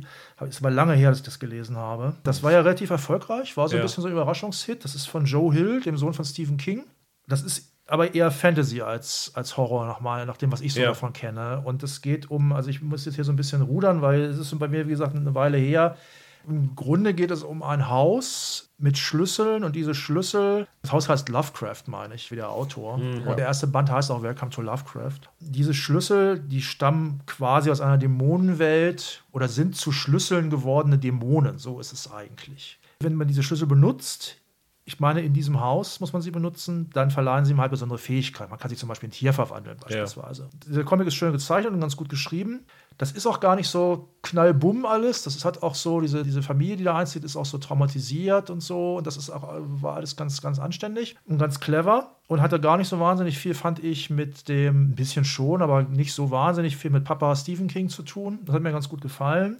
Ich habe das eher so aus, weiß ich, manchmal, manchmal liest man ja Sachen nicht mehr weiter, wenn man keine Zeit mehr hat zu dem Zeitpunkt oder so. Ich wollte das immer mal wieder aufnehmen, Lock and Key da bin ich mal gespannt. Das ist ja ein Projekt, was schon ziemlich lange in der Mache ist. Also da gab es schon, sind schon Piloten gedreht worden für zwei, ab 2011 schon für Fox und dann für Hulu. Und dann ist es alles nichts geworden, weil es immer hieß, es wird zu teuer. Weil wenn man das gut machen will, ist es auch relativ kostenträchtig. Und dann äh, hat Netflix irgendwann gesagt, wir fangen jetzt nochmal von vorne an. Also diese Hulu-Piloten fanden die wohl ganz gut, aber es musste noch, gibt jetzt nochmal eine eigene Pilotfolge dann auch, nach dem, was ich so weiß. Darsteller sind, glaube ich, alle nicht so wahnsinnig bekannt. Es ist unter anderem Jackson Robert Scott dabei, das ist der Georgie aus S, der Ja, kleine genau. Georgie. Also viel mehr weiß ich da auch gar nicht. Ich äh, freue mich da drauf und lasse mich da gerne äh, begeistern, wenn das was taugt. Vielleicht ist es auch ganz schlimm, weiß ich nicht. Also die Geschichte, die gibt eine Menge her, da kann man viele Geschichten erzählen, weil dieses Haus hat, hat, hat so diese Haus und diese Schlüssel, die haben halt eine History und so und da kann man auf mehreren Zeitebenen auch so ein bisschen wie hier Spuk in Hill House was machen. Da bin ich mal gespannt. Also involviert in die Adaption sind ja auch noch äh, Meredith Averill, die auch bei Hill House als zumindest Mhm. Dabei war und Carlton Hughes, der wahrscheinlich am bekanntesten noch Ja. von Lost ist, Ja. der jetzt aber auch Jack Ryan für Amazon entwickelt hatte. Also das Interessanteste sind da wahrscheinlich die Namen hinter der Kamera. Ja. Wie gesagt, der Joe Hill, der, der Sohn von Stephen King. Ja, kann was werden. Für Comic-Fans sicherlich interessant. Und Ja, total. Sicherlich auch interessanter vom Angang her als jetzt zum Beispiel Falcon and the Winter Soldier Ja, als, als Comic basiert, weil es halt ein bisschen in eine andere Richtung geht als das, was man schon kennt. war auch so ein Überraschungshit, der Comic, meine ich. Ja, dann lass mich doch mal Netflix auch besetzen. Und zwar nehme ich dann die Serie Ratchet. Ratchet ist die zweite Netflix-Serie von Ryan Murphy, der ja diesen Politician gemacht hat, die ich ja gut fand, aber jetzt nicht so gut, wie man es vielleicht ähm, erhofft hätte. Aber Ratchet ist ja eine, ist es, kann man sagen, Spin-off von Einer Flug übers Kuckucksnest. Ja, quasi ein Spin-off, aber auch ein Prequel, oder? Ja, genau, weil die Nurse Ratchet, um die es da geht, die würde ja in dem Film von Louis Fletcher dargestellt. Ähm, jetzt übernimmt es eine sehr, sehr vertraute von Ryan Murphy, nämlich Sarah Paulson, die ja in jeder seiner Serien dabei ist. Also der Reiz ist natürlich bei diesen Ryan Murphy-Serien immer die Besetzung. Der kriegt da Leute zusammen, das ist einfach sensationell. Also Cynthia Nixon ist dabei, die kennt man aus Sex and the City, die Rothaarige war sie dann, ne? Und die Amerikaner kennen sie, weil sie zuletzt sich in New York um ein politisches Amt beworben hatte, dort dann aber äh, gescheitert ist. Die wird jetzt also wieder Schauspielerin. Äh, Sharon Stone ist dabei, Don Cheadle ist dabei, Ro Rosanna Arquette ist dabei, Corey Stoll ist dabei. Das klingt ganz interessant. Ryan Murphy, muss man dazu sagen, ist nicht Showrunner der Serie. Der hat ja so viele Bälle am Jonglieren, dass er das gar nicht machen kann. Das überlässt er einem gewissen Evan Romanski. Das ist dessen erste Serie. Da weiß man natürlich nicht, wie das so laufen wird. Aber es klingt interessant. Wird bezeichnet als Origin Story, spielt im Jahr 1947 und zeigt, wie so diese Nurse Ratchet von einer vielleicht sogar am Anfang noch idealistischen Krankenschwester, die wirklich den Menschen helfen will, zu so einem echten Monster wird in diesem äh, Verlauf. Klingt interessant. Vincent D'Onofrio ist auch noch dabei. Ich gucke erstmal in alles grundsätzlich rein, was Ryan Murphy macht. Äh, dafür ist er wirklich zu gut und so einen richtigen Totalausfall hatte er für mich auch noch nicht. Also ich habe mich mittlerweile sogar mit 911 angefreundet in der Okay, zweiten Staffel. Die okay. ist deutlich besser geworden. Also ich bin dabei, auf jeden Fall. Also ich finde es irgendwie komisch. Ich finde es so kurios, dass es das gibt. Ja. Oder? Also ich finde, äh, für mich ist das so ein bisschen wie, wie die Prequel-Trilogie von George Lucas, von Ja. Star Wars. So, wo kommt denn der Darth Vader eigentlich her? Wollte ich eigentlich gar nicht so genau wissen. Und die Nurse Ratchet, ich finde, man muss auch manchmal Figuren so in ihrer Dämonie nicht erklären. Und das ist so eine. Es gibt Figuren, wo, man, wo das vielleicht wirklich Sinn ergibt. Aber hier, dass die irgendwie auch nett war, vielleicht war die auch immer schon ein Arschloch. Also das frage ich mich manchmal so ein bisschen. Ja. Also und äh, die Sarah Paulson ist prima und ich gebe dir auch total recht. Der Ryan Murphy ist ja ein guter Typ und ein guter Showrunner und kann was. Also ich würde da auch reingucken, klar, aber ich hätte es nicht gebraucht. Ich frage mich an der Stelle ja, ob die Sarah Paulson da so auf den Geschmack gekommen ist nach Glass. Da hat sie ja quasi auch schon die Ratchet so ähnlich gespielt. Also mit diesem, Ja. Bruce Willis-Film, wo sie da. Da ist sie ja auch so eine bösere Psychiaterin, die da den dreien versucht einzureden, sie hätten keine Superkräfte. Kann sein, dass die da so ein bisschen Blut geleckt hat für das Ganze. Ja. Aber ja, es ist, es ist, ich finde es auch ein bisschen kurios, dass die Serie überhaupt existieren wird. Wie gesagt, ich glaube, das könnte ganz gut werden. Na klar. Also, Ja, klar. Schauen wir mal. Ist das, auch. absolut. Michael, Ich habe ja schon Amazon und HBO Sky habe ich ja schon abgefrühstückt. Genau. Ich mache mal Disney Apple noch bei mir zu. Da hatte ich ja auch schon Time das Bandits du da schon, Bandits. genau. Und ich nehme mal noch The Mosquito Coast. Okay. The Mosquito Coast, das wird jetzt ein bisschen peinlich, weil es basiert ja auf einem Spielfilm von Peter, Peter Weir, ja. Peter Weir mit Harrison Ford und Helen Moon. Ich glaube sogar River Phoenix ist da der. Ja, River Phoenix ja. ist der Sohn, So, genau. das wird jetzt nämlich ein bisschen peinlich, weil den Film kenne ich nur so halb. Ich habe den nie ganz gesehen. Ich habe ihn gesehen, ja. Also, ich Ich habe ihn auch gesehen. Ich habe ihn auch gesehen. Das war meine Phase, wo ich alles von Harrison Ford ist- durchgeguckt habe, egal ganz, Der ist was. auch ganz gut. Wie gesagt, ich habe den nie ganz gesehen, aber es geht ja um einen Erfinder. Also Harrison Ford spielt einen, ja, einen Erfinder, Ellie Fox, der ja alles, was er hat, verkauft, weil er die Konsumgesellschaft Ja, ablehnt. Au- Aussteiger, sagte man früher. Genau. Und dann äh, ja mit seiner Familie sich in die ja, Wildnis zurückzieht, kann man so sagen. Ja, aber die sind in, Südamerika irgendwo. ne? Ja. In Honduras, ne? Ja, kann sein, weiter Irgendwo Mittelamerika, Ja, ja. deswegen halt. Ja. Ja. und sich da halt in den Dschungel zurückzieht Mhm. mit seiner Familie. Wie gesagt, den Film habe ich noch nie ganz gesehen, werde ich aber noch machen. Was ich an der Serie super interessant finde, ist, dass, dass dieses, also ich sag mal, dieses Thema gegen Konsumgesellschaft wird ja quasi eigentlich mit jedem Jahr noch größer. Du verzichtest ja auf noch Ja. mehr Dinge. Also jetzt kommt ja dann noch ganzes Thema Internet und, und noch neuere Technologien und so weiter dazu. Die Hauptrolle, also die Harrison Ford-Rolle, spielt der Justin Theroux. Theroux. Das ist wiederum der, der Onkel von Justin Theroux. Ist, Genau, ist Paul genau. Theroux. Und Paul Genau, Theroux hat die Vorlage geschrieben von. Mosquito Genau. Coast. Ich finde das prinzipiell ist ein interessanter Stoff, also grundsätzlich so Konsumkultur und das bewusste Zurückziehen. ist- Ich finde solche Stoffe prinzipiell sehr interessant. Der Justin Theroux, ich bin ja ein riesen Leftovers Die Hard Fan. Von daher hat der bei mir sowieso ein Stein im Brett. Und also ich freue mich da wahnsinnig drauf. Hast du schon gesagt, von wem die Serie gemacht wird? Nee. Das ist ja der Neil Cross, der diese britische Serie Luther gemacht Ja, hat. Der mhm, steckt stimmt. äh, hinter dem Ganzen. Könnte interessant werden. Ich mochte den Film damals auch. Wenn ich jetzt so zurück überlege, sehe ich da schwierig eigentlich, wie man da eine Serie draus machen kann, weil der war eigentlich schon sehr dicht erzählt. Das stimmt. Für mich ist Peter Weir einer der besten Regisseure, die es überhaupt gibt. Das sind schon große Fußstapfen, die man da füllen muss. Also finde ich mutig, was ihr eben zu Ratchet Ja, gesagt habt. ja. Ich weiß nicht, ob man es gebraucht hätte, aber Ja, geht mir so ähnlich. Ich finde ja lustigerweise, genau wie bei dem Ratchet-Stoff, finde ich es so witzig, dass es da ja so ein, offenbar so einen Bedarf gibt, auch diese alten Geschichten entweder nochmal zu erzählen oder sich auf irgendwelche Figuren da zu stützen. Ja. Also, ich nicht, ob das dann nur den Ver Verkaufsargument ist oder ob, ob da noch was anderes Ja, teil, teilweise auch. Aber du hast natürlich auch recht. Also diese Aussteigergeschichte, Ja, ähm, das ist natürlich die. Interessant daran ist natürlich, dass dieser Aussteiger auch ein ziemlich schwieriger Typ ist. Ja. Ja, Ja. Er trifft dann ja auf einen noch schwierigeren Typen, meine ich, diesen, wenn ich mich richtig erinnere, diesen, diesen Pastor da, glaube ich. Ne? So war das doch irgendwie Mhm. Ja, ja. da im, im Dschungel. Das macht schon Sinn, das zu verfilmen. Ich frage mich allerdings auch für Rüdiger, ob das. Der Film ist schon ziemlich gut. Man Ob- fragt ob das sich, eine Serie ob, das, trägt, ob ne? das eine Serie trägt, ob das nötig ist, das nochmal zu machen. Das stimmt. so, Michael, dann musst du jetzt entweder deutschsprachig oder Netflix noch belegen. Ja, da ich- hast du noch nichts. Ich stürze mich mal auf Netflix. Äh, in Anlehnung an den äh, Silvesterabend stürze ich mich mal auf Never Have I Ever.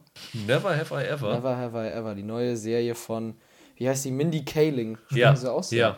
Mindy Kaling kennt man ja von The Mindy Project. Oder The Office, ne? Aus der US-Version, von- da kenne ich sie ja, aus Ja. US-Version von The Office. Da von der kommt äh, Never Have I Ever, eine autobiografisch oder teilautobiografische Teenie-Serie, Mhm. die so halbwegs eben auf ihren eigenen Jugenderfahrungen basiert.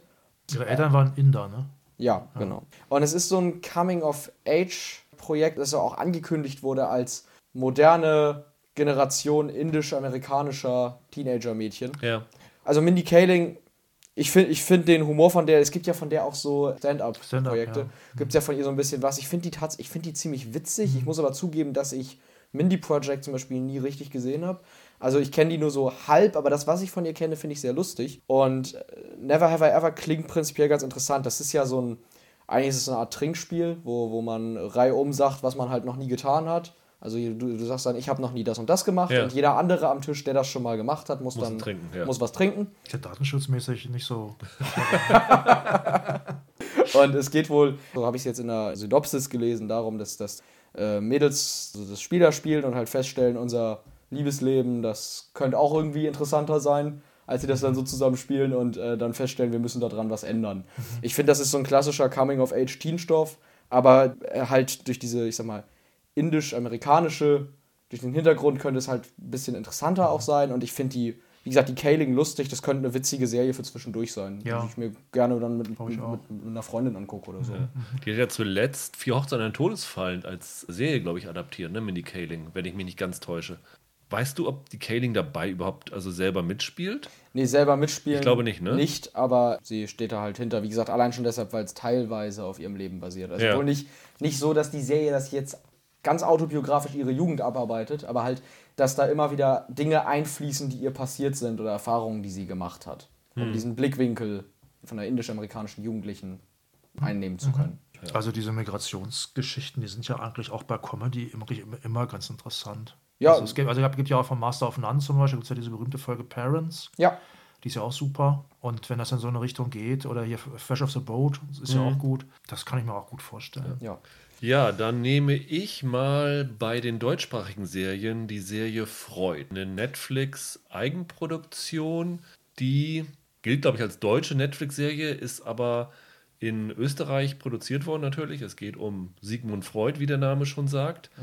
Wenn ich das richtig gesehen habe, ist es eine Serie, die so ein bisschen von der Prämisse her an The Alien ist, Ja, erinnert. ja. Es geht halt darum, dass der Sigmund Freud, gespielt von Robert Finster heißt der, glaub Heißt der er wirklich. Robert Finster? Ja, ich habe auch mal gucken müssen. Ja. Ich kannte ihn auch nicht.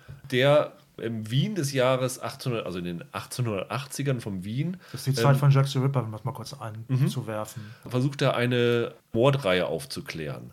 Und ja, äh, es klingt wirklich wie The Alien ist. Da hast du ja diesen äh, von Daniel Brühl verkörperte Figur, der auch in ungefähr dieser Zeit, ich glaube ein bisschen später war The Ja, Alienist, ja. auch eine Mordreihe aufklärt und als Alienist, das war ja der Name, da halt durch Psychoanalyse und so gewisse Fähigkeiten hatte, die ihn gegenüber der Polizei bevorteilen. Und wahrscheinlich wird das hier auf genau das gleiche hinauslaufen. Deswegen hatte ich diese Serie eigentlich nicht so hoch eingeordnet, Aber ich habe schon von einigen Insidern äh, gehört, die was davon gesehen haben, die sehr, sehr angetan mhm. äh, davon sind. Und äh, ich vertraue deren Urteil. Drehbuchautor von dem Ganzen ist übrigens Marvin Krenn, der ja vor Blogs damals auf die Bahn gebracht hat. Ja, der hat auch diesen ähm, Berliner Zombie-Film Rambock, der ist ja ziemlich bekannt. Ja. Und, In, Blut, und Blutgletscher und genau. so. Das ist ein ganz guter Genre-Regisseur. Inszeniert auch. Co-Drehbuchautor ist Stefan Brunner, der hat bisher sehr viele Tatorte gemacht. Aber Krenn ist halt schon ein guter. Es spielen auch Ella Rumpf mit, unter anderem und Georg Friedrich. Ella Rumpf spielt eine Fleur Salome, also das klingt auch schon sehr. So ein Medium ist das. Genau, so, so ein ja. Medium. Ich weiß jetzt so viel darüber, weil ich habe die Serie auch auf der Liste gehabt. Ach, du hast die Serie ja. auch auf der Liste gehabt. Ja, da quatsche ich jetzt mal dazwischen. Ja, das ist doch ganz gut. Also, wie gesagt, ich vertraue, also ich habe es mehr, weil ich Gutes darüber gehört habe und äh, hoffe, dass tatsächlich nach Dark mal wieder eine richtig gute Netflix-Serie aus Deutschland kommt. Das würde mal helfen. Also How to Sell Drugs lief ja eigentlich auch ganz gut ja. offenbar. Aber das könnte gut sein. Also ich bin, bin wirklich gespannt drauf. Ich könnte mir das auch vorstellen. Ich muss dazu sagen, ich hatte die bei mir, bei mir auch auf der Liste. Ich muss jetzt ein bisschen vorsichtig sein, weil es gibt ja noch eine andere sehr ähnliche Serie und ich will jetzt nicht zu viel dazu sagen, vielleicht, vielleicht will sie jemand noch nehmen. Da habe ich schon was von gesehen, das fand ich ziemlich schlecht. Okay. Darum will ich jetzt, Sag doch einfach, Ja, soll ich machen? Also ja. Vienna Blatt. Ja, okay, habe hab ich nicht ähm, drauf. Auch nicht? Okay. okay, okay, gut, dann kann ich darüber reden. Also Vienna Blatt klang für mich auch erstmal reizvoll. Ich mag auch den Jürgen Maurer, der mitspielt. Das ist ein guter österreichischer Darsteller. Und dann habe ich, das lief, das ist ja eine BBC-ORF-Koproduktion. Ähm, ja. Das ist eine sehr ähnliche Geschichte. Also auch ein junger Schüler Freuds, Max Liebermann, nicht zu verwechseln mit dem Maler übrigens, ja. der genauso heißt. Das ist auch nach Roman von einem britischen Autor, die in Wien spielen. Ein junger ähm, Psychologe, der von Freud begeistert ist, ermittelt dann zusammen mit einem taffen Kommissar in, in, in Mordfällen ja. in Wien. Und ähm, da gibt es drei Folgen von, die sind in, BBC, in, England schon gelaufen. Mein Hauptproblem damit ist, die sieht hübsch aus, die Serie, und das war es aber auch schon. Ja. Ich liebe Wien sehr und ich finde es doof, dass die Serie, also die Wiener Blatt könnte eigentlich überall spielen. Das ja. könnte London sein, das könnte das Berlin vielleicht nicht unbedingt, aber es könnte London sein, es könnte Paris sein. Es setzt, setzt, die Stadt nicht gut Weißt du, wo ein. die das gedreht haben? Ich meine, das haben sie in Wien gedreht. Okay, ja, ja. weil das, das, haben sie, Freud das, auf jeden Fall auch. Ja, ja, also das, meine, das haben sie in Wien gedreht. Ja. Es ist auch natürlich klar, in in der, ich habe die englische Fassung jetzt gesehen, da fehlt einem halt auch der Wiener Dialekt und alles, aber auch diese ganze Geschichte, also Wien, ich habe nur eine Folge davon gesehen, weil ich weiß die anderen besser das ist ja viel Völkerstaat damals halt noch gewesen und das spielt auch so um irgendwann auch 18, 1890 oder sowas irgendwie, glaube ich. Da machen die gar keinen richtigen Gebrauch von. Mhm. Und das war mir alles so ein bisschen so, das ist auch relativ wirr erzählt, also wirr geschnitten. Es hat so einen leichten Sherlock-Vibe, ohne jemals das so, diesen Witz zu entwickeln. Das hat mir überhaupt nicht gefallen. Ja, okay. Das war der Grund, warum ich zum Beispiel auch Freude verliste, weil ich dachte, das kann nur besser sein. Ja, ja. ja Roland, dann hast du noch zwei, genau, HBO, zwei HBO-Serien genau, und die Amazon. die Amazon, genau. Richtig. Gut, dann fange ich mal mit HBO an. Also bei HBO muss ich dazu sagen, eine Sache schiebe ich dann noch mal ein bisschen auf, weil da habe ich eine Serie dabei, die habe ich hier letztes Jahr schon vorgestellt. Okay, ich weiß, welches ja, ist. Ja, vielleicht, hat ja auch, vielleicht will ja auch jemand anderes nehmen unbedingt. So, okay. Wir sind jetzt schon durch. Ach so, okay, ja gut. Nehme ich erstmal die andere. Und zwar nehme ich dann mal The Third Day. Ja. Das klang ganz interessant. Das ist eine Serie von Dennis Kelly, der diese ziemlich krasse Verschwörungsthriller-Serie Utopia gemacht hat, wo jetzt ja auch ein US-Remake, meine ich, ansteht. Noch. Ja. Und die Geschichte klingt wirklich ganz gut. Also es geht darum, das sind sechs Folgen und die ersten drei heißen, glaube ich, alle irgendwie Sommer und die zweiten heißen dann Winter. Und es spielt alles auf einer Insel, aber das darf man sich jetzt, glaube ich, nicht so vorstellen wie, ähm, wie Lost oder so, sondern es ist wohl eine britische Insel. Genau, irgendwie eine. Weißt du da schon mehr drüber irgendwie? Es ist eine unbekannte Insel vor der britischen Küste. Aber unbekannt, also da leben ja Leute, soweit ich weiß. Ja, ne? aber es ist jetzt irgendwie keine, jetzt nicht, keine Ach so, Ahnung, nicht Isle of Man nicht, oder nicht, sowas, genau. oder Guernsey oder ja. so. Ja, ja, richtig.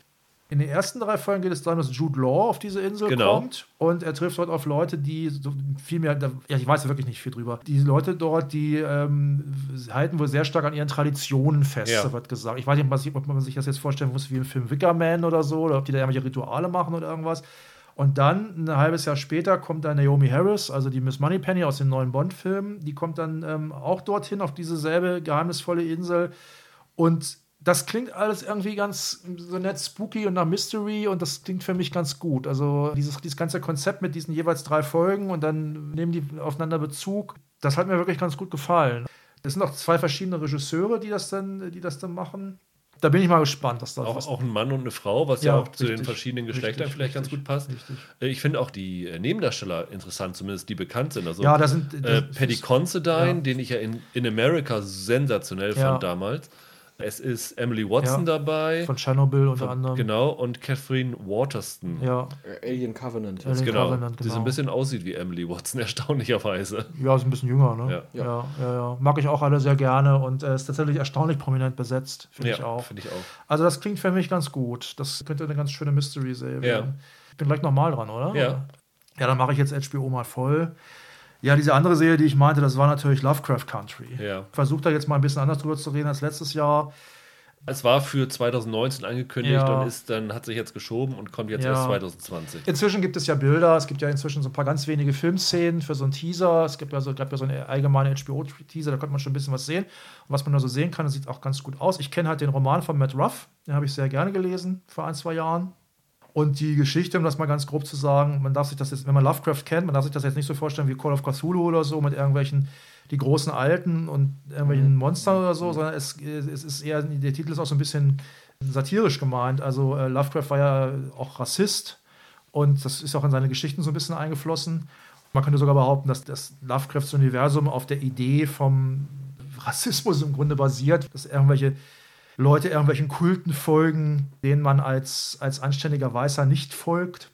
Und hier geht es halt auch um Rassismus und gleichzeitig um Okkultismus. Und es geht darum, es geht um eine schwarze Familie, die reingezogen wird in so eine Geschichte. Ich will es mal sehr allgemein beschreiben. Also der Roman ist sehr episodisch. Da werden immer wieder verschiedene Genres der Horror- und äh, Fantasy- und Science-Fiction-Literatur aufgegriffen. Die werden dann jeweils einer Figur aus dieser Familie zugeordnet und dann klappert der so nach und nach. Es ist wie eine Kurzgeschichtensammlung, wo aber alle Kurzgeschichten zusammenhängen und zusammen einen Roman bilden. Insofern auch eine ganz gute Vorlage für eine Serie eigentlich. Und es geht darum, dass diese schwarze Familie trifft auf einen weißen Kult, den man auch vergleichen kann, so ein bisschen mit Ku Klux Klan. Ist das ein magischer Kult. Und viel mehr will ich da gar nicht verraten. Das wird in der Serie sicher auch so ähnlich sein. Die Frage ist halt, wie schnell sie wohin kommen, sage ich mal. Also in dem Roman passiert relativ viel und ähm, das springt halt wild auch zwischen diesen Figuren hin und her. Das ist jetzt halt die Frage, ob sie das hier auch so machen wollen. Es gibt da eine Geisterhaus-Episode, dann gibt es eine Episode, da geht, geht wirklich sehr stark in eine Science-Fiction-Richtung. Und dann gibt es halt so, so Geschichten mit, mit okkulten Kulten. Ja, also der bekannteste Darsteller, glaube ich, der, glaube ich, dabei ist, ist Michael Kenneth Williams, der Oma Oma, aus, ja. The, aus The Wire. Und produziert wird das Ganze halt von Jordan Peele, Ja, genau. äh, der hat, der hat Get Out gemacht hat und Wir, beziehungsweise Us, die ich ja beide sehr mag, diese Horrorfilme. Und das klingt alles ganz prima. Ich finde es ein bisschen komisch, dass sich alles so lange hinzieht. Ja, ich auch. Die haben 2018 Ja, im Juli schon genau, gedreht. Also Das ist schon ein bisschen. Genau. Dann haben sie auch noch eine Darstellerin ausgetauscht. Also der, eine Figur sollte ursprünglich von Elizabeth Debicki gespielt werden. Ja. Die ist dann ausgetauscht worden gegen ein äh, australisches Supermodel. Abby Lee. Das ist alles so ein bisschen. äh, Ja, ich weiß nicht. Also es, es weckt nicht mein Vertrauen, sag Ja. ich mal. Also diese Bilder, die- diese, diese wenigen Bilder, die ich jetzt davon gesehen habe, die wirkten ganz gut. Ich freue mich da sehr drauf. Ich würde die gerne sehen, weil ich den Roman mochte. Und sie können das auch von mir aus auch gerne stark verändern, wenn es denn trotzdem gut ist. Ja, mal gucken. Ja, dann mache ich mal Netflix jetzt voll und habe da das kleine Problem, dass ich zu viel Angebot habe für das Ganze. Also ich finde das Netflix-Line-Up dieses Mal wieder sehr, sehr stark. Mhm. Eigentlich wollte ich dieses The English Game nehmen, das ist diese Fußballserie von hier Julian Fellows von Mhm. Ja. Downton Abbey. Ja. Aber da habe ich ehrlich gesagt relativ wenig drüber gefunden, wo ich auch noch nicht so ganz sagen kann, wie es wie es werden kann. Also Was ich dazu gelesen habe, was ganz interessant klang, war ja, es geht ja quasi darum, wie Fußball mehr oder weniger in Eton von irgendwelchen leicht versnobten Privatschülern erfunden wird und dann aber in die Arbeiterviertel sich ausbreitet und, Ja. von, und von den Arbeitern dann auch wirklich zum, zu dem Sport, den wir heute kennen, gemacht wird. Ja. Und das klang ganz interessant. Also ich, ich glaube auch, die kann gut werden, aber genauso Bridgerton, das ist ja die erste Shonda Rhimes-Serie für Ja. Netflix und man kann von Shonda Rhimes halten, was man will. Die Frau kann absolut reizvolle ersten Staffeln Ja, machen. klar. Also Scandal, äh, How to Get Away with Murder, auch die erste Staffel von Grey's Anatomy war echt super.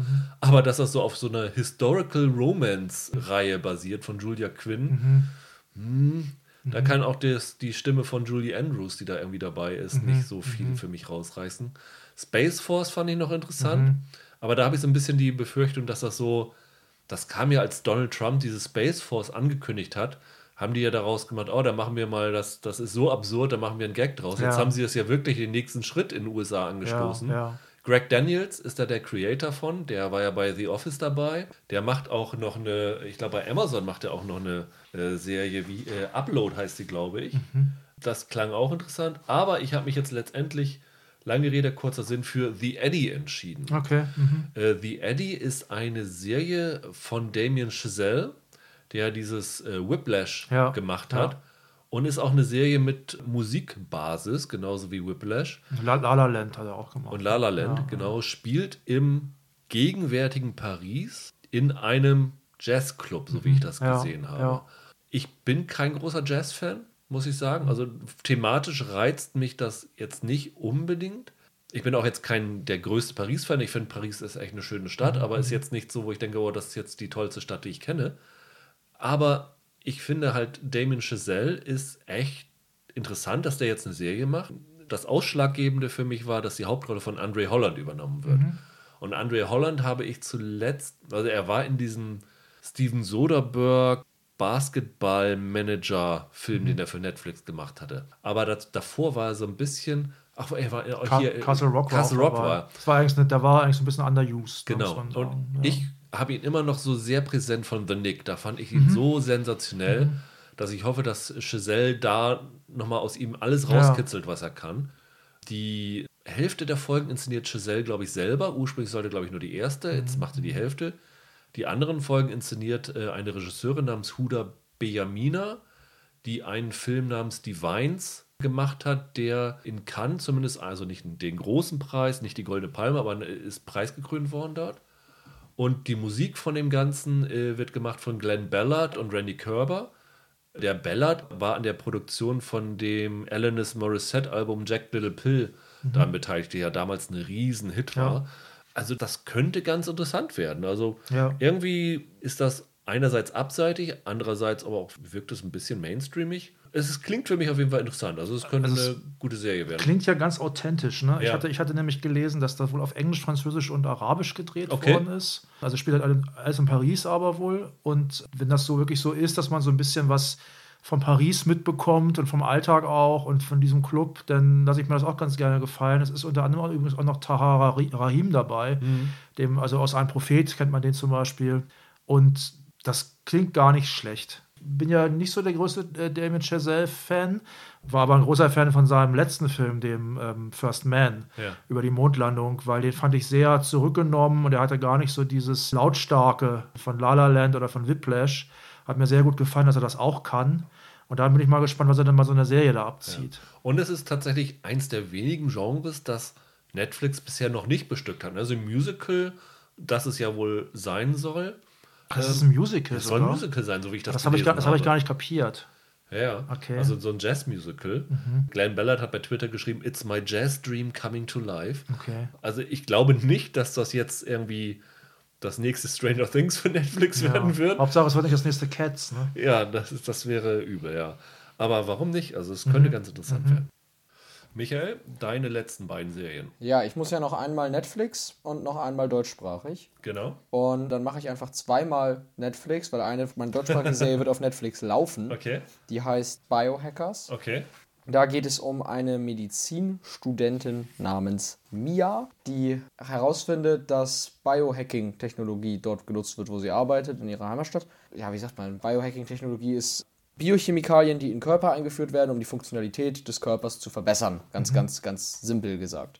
Da steckt ja immer eine ziemlich ethische Frage dahinter, also eben inwiefern das natürlich auch eine Gefahr sein kann, wenn das in falsche Hände gerät, weil man Menschen eben auch gegen ihren Willen modifizieren kann oder irgendwelche Sachen bei ihnen ersetzen kann. Und sie findet das heraus und versucht dagegen vorzugehen, beziehungsweise aufzudecken, dass diese Technik in falsche Hände geraten ist und fängt dann da eben an, sich dafür einzusetzen und dazu ermitteln. Es wird so eine Art ja, Thriller-Serie werden, dann höchstwahrscheinlich. Ja. Ist, finde ich, ein interessanter Stoff. Ist eine deutsche Serie mit einem großen Science-Fiction-Hintergrund ja gewissermaßen, wobei Biohacking ja durchaus schon in der Realität auch vorkommt. Es gibt so eine Szene von Leuten, die sich Sachen spritzen, ne? Genau, Grinder heißen die, ne? Kann sein, ja. Ich Das habe da auch mal irgendwann einen Teil von der Doku Die machen das aber halt mit ihren eigenen Körpern. Ja, also ja, die nutzen ja, kybernetische Geräte. Und, aber äh, wie gesagt, in der Serie wird es wohl darum gehen, dass es eben auch gegen andere Leute Mhm. eingesetzt wird. Das Thema finde ich super interessant. Dahinter steckt, glaube ich, auch, wie heißt er, Chris? Christian Ditter, erstaunlicherweise bisher eher so äh, Jugend-Kinderstoffe, ne? So Vorstadtkrokodile Forscherkrokodile und stammt äh, von dem, genau. Vicky auf großer Fahrt, diesen Bully-Film, ne? Genau, der zweite Teil, genau. Wobei der hat doch auch bei Doctor's Diary oder wie diese deutsche Serie. Ja, ganz am Doctor's Anfang, Diary genau, Und, und ja. auch Türkisch für Anfänger war der am Anfang noch dabei. Ja. Ja, der ist natürlich auch eine etwas ungewöhnliche Wahl für so einen Stoff. Aber ich, wie gesagt, ich finde das ganz interessant. Ein paar bekannte Namen, ne? Benno Fürmann, Jessica Benno Fürmann. Schwarz ist dabei, Caro Kult, die jetzt in Ja. der dritten Staffel Babylon dabei ist, Babylon Berlin. Genau. Ja, warum nicht? Also wie gesagt, das, also ich bin ja kein riesen Dark-Fan, das habe ich ja schon ein paar Mal hier Ja. gesagt. Und über eine gute deutsche Netflix-Serie mit so einem, also ich finde solche Themen einfach interessant. Klar. Das ist einfach so mein Ding und da Ja. würde ich mich sehr drüber freuen. Okay. Und ja, dann springe ich noch einmal ein letztes Mal noch zu Netflix. Das habe ich nämlich lange mit mir gerungen, aber ich nehme, so, ein- so ein bisschen fällt das in die Ratchet-Kategorie. Ich Ja. nehme Cursed. Okay.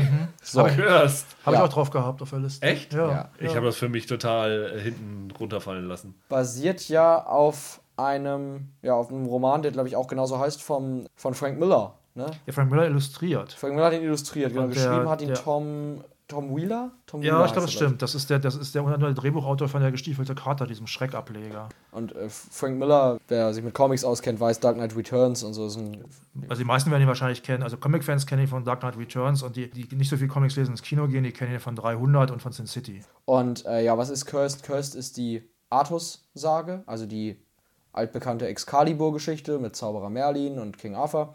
Nur eben in Cursed erzählt aus dem Blickwinkel von The Lady of the Lake heißt genau, sie. Ja. Nimue wird sie Ja, hätte ich auch so ne? gesagt. Ja. Genau, die ähm, Königin des Wassers, die in der Artus-Sage, wer sich ein bisschen damit auskennt, von der kriegt Artus das Schwert. Ähm, es gab jetzt gerade auch diesen The Kid Who Would Be King oder wie der Ja, hieß, ja, mit ja. Patrick Stewart als alter King Artus. Da hatte die auch einen ganz witzigen Auftritt, also die, die Nimue.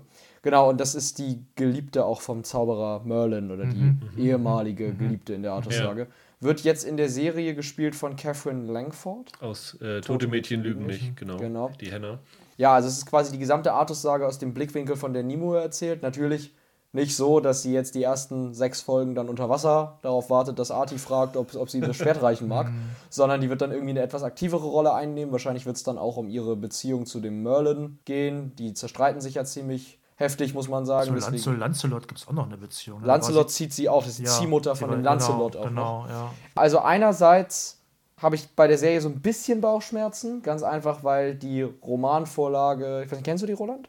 Naja, nicht wirklich, weil da gibt es ja unzählige Genau. Geschichten. Also ich meine jetzt die, die direkt jetzt Miller. Ach, du meinst jetzt die, ach, die konkrete Das meine ich Ja, jetzt ja, direkt. die, die kenne ich nicht. Die ist ja auch noch gar nicht erschienen. Ist das nicht der Witz, dass die parallel entsteht zu der Serie? Ja, Forthcoming steht hier. Ja, Genau. ja, ja. Mein Problem ist halt, Miller ist mittlerweile ziemlich ab vom Schuss, muss Mhm. Ja, man sagen. das ist richtig, ja. Mhm. Der Wheeler sagt mir gar nichts. Und ja, es, ich finde es deshalb schwer einzuschätzen, Mhm. ob das was taugt.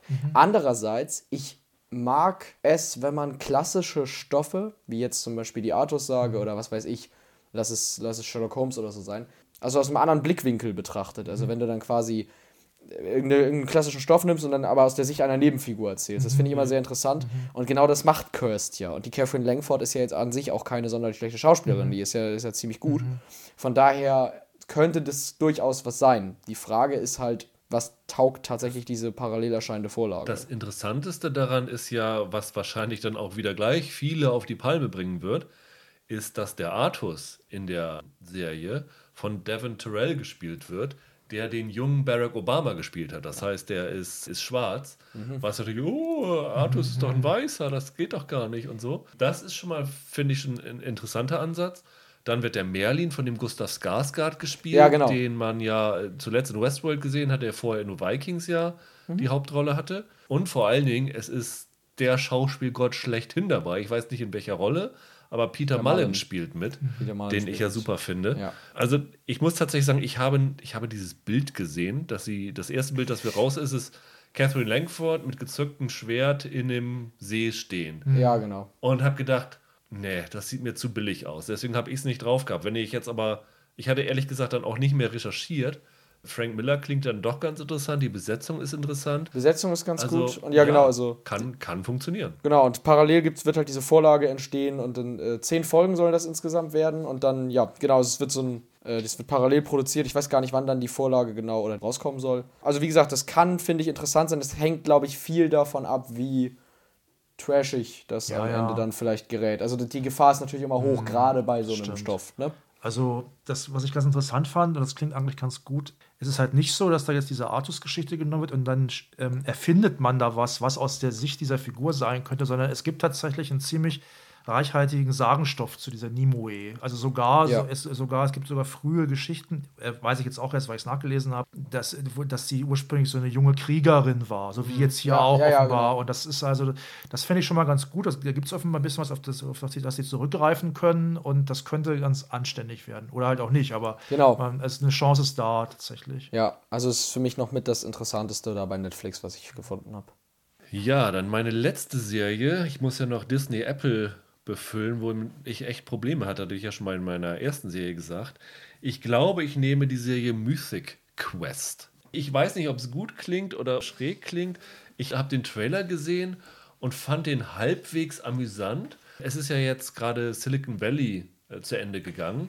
Und ich habe mich da so ein bisschen dran erinnert gefühlt. Also Mythic Quest spielt hinter den Kulissen einer Videospielfirma, die ein Rollenspiel, würde ich sagen, Mythic Quest Ja, so- so, herausgebracht Also ich habe haben. den Trailer jetzt noch nicht gesehen, aber ist das ein MMORPG. Also Massive, Massive Multiplayer Online Game. Genau, also, also, wie, als Wo- ich- wie World of Warcraft zum Beispiel. Ja, genau. Ja, so in die als Richtung. ich groß geworden bin, gab es ja King's Quest, Genau. Space Quest, diese, diese Dieses Geschichten. Sierra Das, das, aber das waren ja Adventures. Das Genau, diese ja. Adventures. Und da habe ich mich so ein bisschen dran erinnert gefühlt vom, vom Titel her. Aber der Trailer sah, war halbwegs lustig. Gemacht ist das Ganze von Rob McElhenney, der bei It's Always Sunny in Philadelphia ähm, dabei war. Und der auch, ich sag mal so, die, die halbe Klientel von damit rübergeholt hat. Also die Megan Gantz, die Co-Showrunnerin oder die Co-Creatorin, die war auch am Ende bei It's Always Sunny in Philadelphia dabei, hat vorher für die fünfte und sechste Staffel Modern Family, als die Serie noch richtig gut war, geschrieben, war bei, davor noch bei Community, also auch eine Comedy, die einen sehr, sehr guten Ruf hat. Es ist dabei David Hornsby, der auch bei It's Always Sunny in Philadelphia dabei war. F. Murray Abraham spielt Ja. mit, den man auch lange nicht mehr gesehen hat. Irgendwie. Bei Wes Anderson geistert der ja manchmal. Also ich glaube, bei dem Isle of Dogs hatte der so eine kleine Sprechrolle, Ja, aber sonst, sein. sonst siehst du den wirklich nicht mehr oft, ne? Also es klingt irgendwie ziemlich bescheuert, aber es gab diesen Trailer auf einer PR-Veranstaltung von Ubisoft, das ist ja ein Videospielhersteller. Und Ja. ich fand den Trailer lustig. Also du hattest den ja auch gesehen, Michael. Ich habe Ne? ihn auch gesehen. Ich, fand das, ich finde auch, das sieht ganz witzig aus. Das, also, das könnte ganz lustig sein. Und es ist, wie gesagt, eine Apple-Serie. Apple hat ja sowas im Comedy-Bereich, ist bisher noch sehr Ja. große Defizite. Also vielleicht könnte das ganz, ganz unterhaltsam werden. Also ich habe jetzt nicht die großen Erwartungen daran, aber ich muss ehrlich gesagt sagen, was die anderen Sachen, die sie im Angebot haben, also Little America habe ich schon gesehen, der ist ganz gut, aber die wollte ich nicht nehmen, weil ich sie schon gesehen habe. Sie bringen noch eine Rom-Com raus von J.J. Abrams, Little Voice und dieser Sängerin Sarah Bareilles. Da habe ich mich gefragt, ob die auf dem alten Film basiert, hier mit Brenner Nee, ich glaube nicht. Ich Nee, glaube ne? nicht. Aber es hat, glaube ich, nichts miteinander zu tun. das ist ja auch keine Romcom, der Film, das ist ja eher eine Tragödie. Und, Ja. und dann machen sie noch so ein Krimi-Biopic über eine zwölfjährige Investigativjournalistin. Okay. Das fand ich auch absurd. ja, es klingt wirklich Und auch diese. Chris Evans-Serie, da war mir das hier noch am, am an- angenehmsten. Also Oh. vielleicht wird es tatsächlich so Oh. Silicon Valley Light und das könnte ja ganz lustig sein. Roland, dann machst du jetzt den Laden dicht. Ja, ich habe ja noch nichts von Amazon genommen. Ja. Dann nehme ich dort mal Invincible. Das ist eine Trickfilmserie. Ah, okay. Ja, also zuerst muss ich ganz ehrlich sagen, war ich gar nicht so super scharf darauf, die zu nehmen. Also ich schätze den Robert Kirkman schon. Es ist halt nach einem Comic von Robert Kirkman. Ich habe auch das erste Trade Paperback gelesen. Von dieser, dies, diese Serie ist ziemlich lang gewesen. Das hat er ziemlich viele Jahre gemacht, meine ich. Genau wie er The Walking Dead. Also Robert Kirkman ist halt, kennt man ja von The Walking Dead vor allem. Genau wie er das auch sehr viele Jahre gemacht hat. Und ich habe den mal reingelesen, fand das ganz nett, aber auch nicht berauschend. So, und dann habe ich auch mitbekommen, wer da alles als Voice Talent, wie man so sagt, dabei ist, also als Sprecher.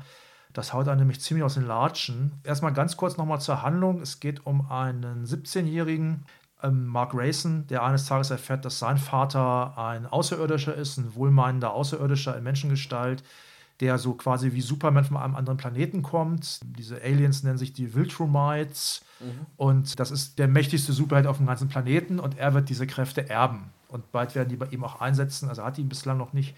Viel mehr weiß ich da gar nicht mehr drüber. Also es ist eine sehr bunte Serie und ich habe dann auch so, jetzt auch noch mal so ein bisschen gelesen und was die Gewalt angeht, wohl ziemlich heftig ist teilweise.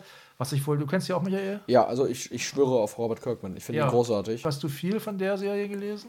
Also so die ersten, weiß ich nicht, ein paar Bände, ja. Ja, okay, also okay. Ich kenne den ersten Band tatsächlich. Ja. Und das geht wohl ziemlich ab, was die Gewalt angeht später. Und das ist aber mhm. alles in so einem, doch ziemlich, in so einer ziemlich quietschbunten Kolorierung. So ist es. Und äh, Humor gibt es aber auch, meine ich. Ne? Ja. Also, also gerade am, am Anfang war das jedenfalls so. Und jetzt mal zurück zum Voice Talent. Also dieser Hauptfigur, diesen Mark Grayson, den spricht Steven Yarn. Das ist der, den kennt man aus, aus The Walking Dead zum Beispiel, aus der, aus der Verfilmung. Dann ist da J.K. Simmons, der spricht den Vater. Sandra Oh, unter anderem von Killing Eve, ja. die spricht die, die menschliche Mutter von dem, äh, von dem Mark. Genau. Äh, Seth Rogen hat eine Rolle okay. äh, als, als Alan the Alien. Rogen und Evan Goldberg, die machen ja auch ziemlich gute Comic-Adaptionen, also Preacher oder wir haben ja kurz gesprochen über The Boys.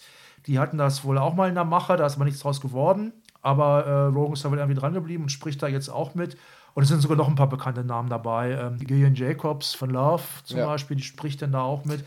Und das klingt alles ziemlich gut. Und ich glaube auch, dass das als Trickserie mal was anderes ist. Es ist, dürfte dann auch sehr anders sein als so Sachen, die ich auch schätze, wie hier Justice League oder wie, also als Trickserie jetzt, oder Batman Adventures oder sowas. Weil das ist ja noch ein bisschen, ein bisschen anders und ein bisschen, ein bisschen ironischer. Das kann ich mir vorstellen, dass das echt ein ziemlicher Spaß wird auch. Und das würde ich wirklich ganz gerne mal sehen.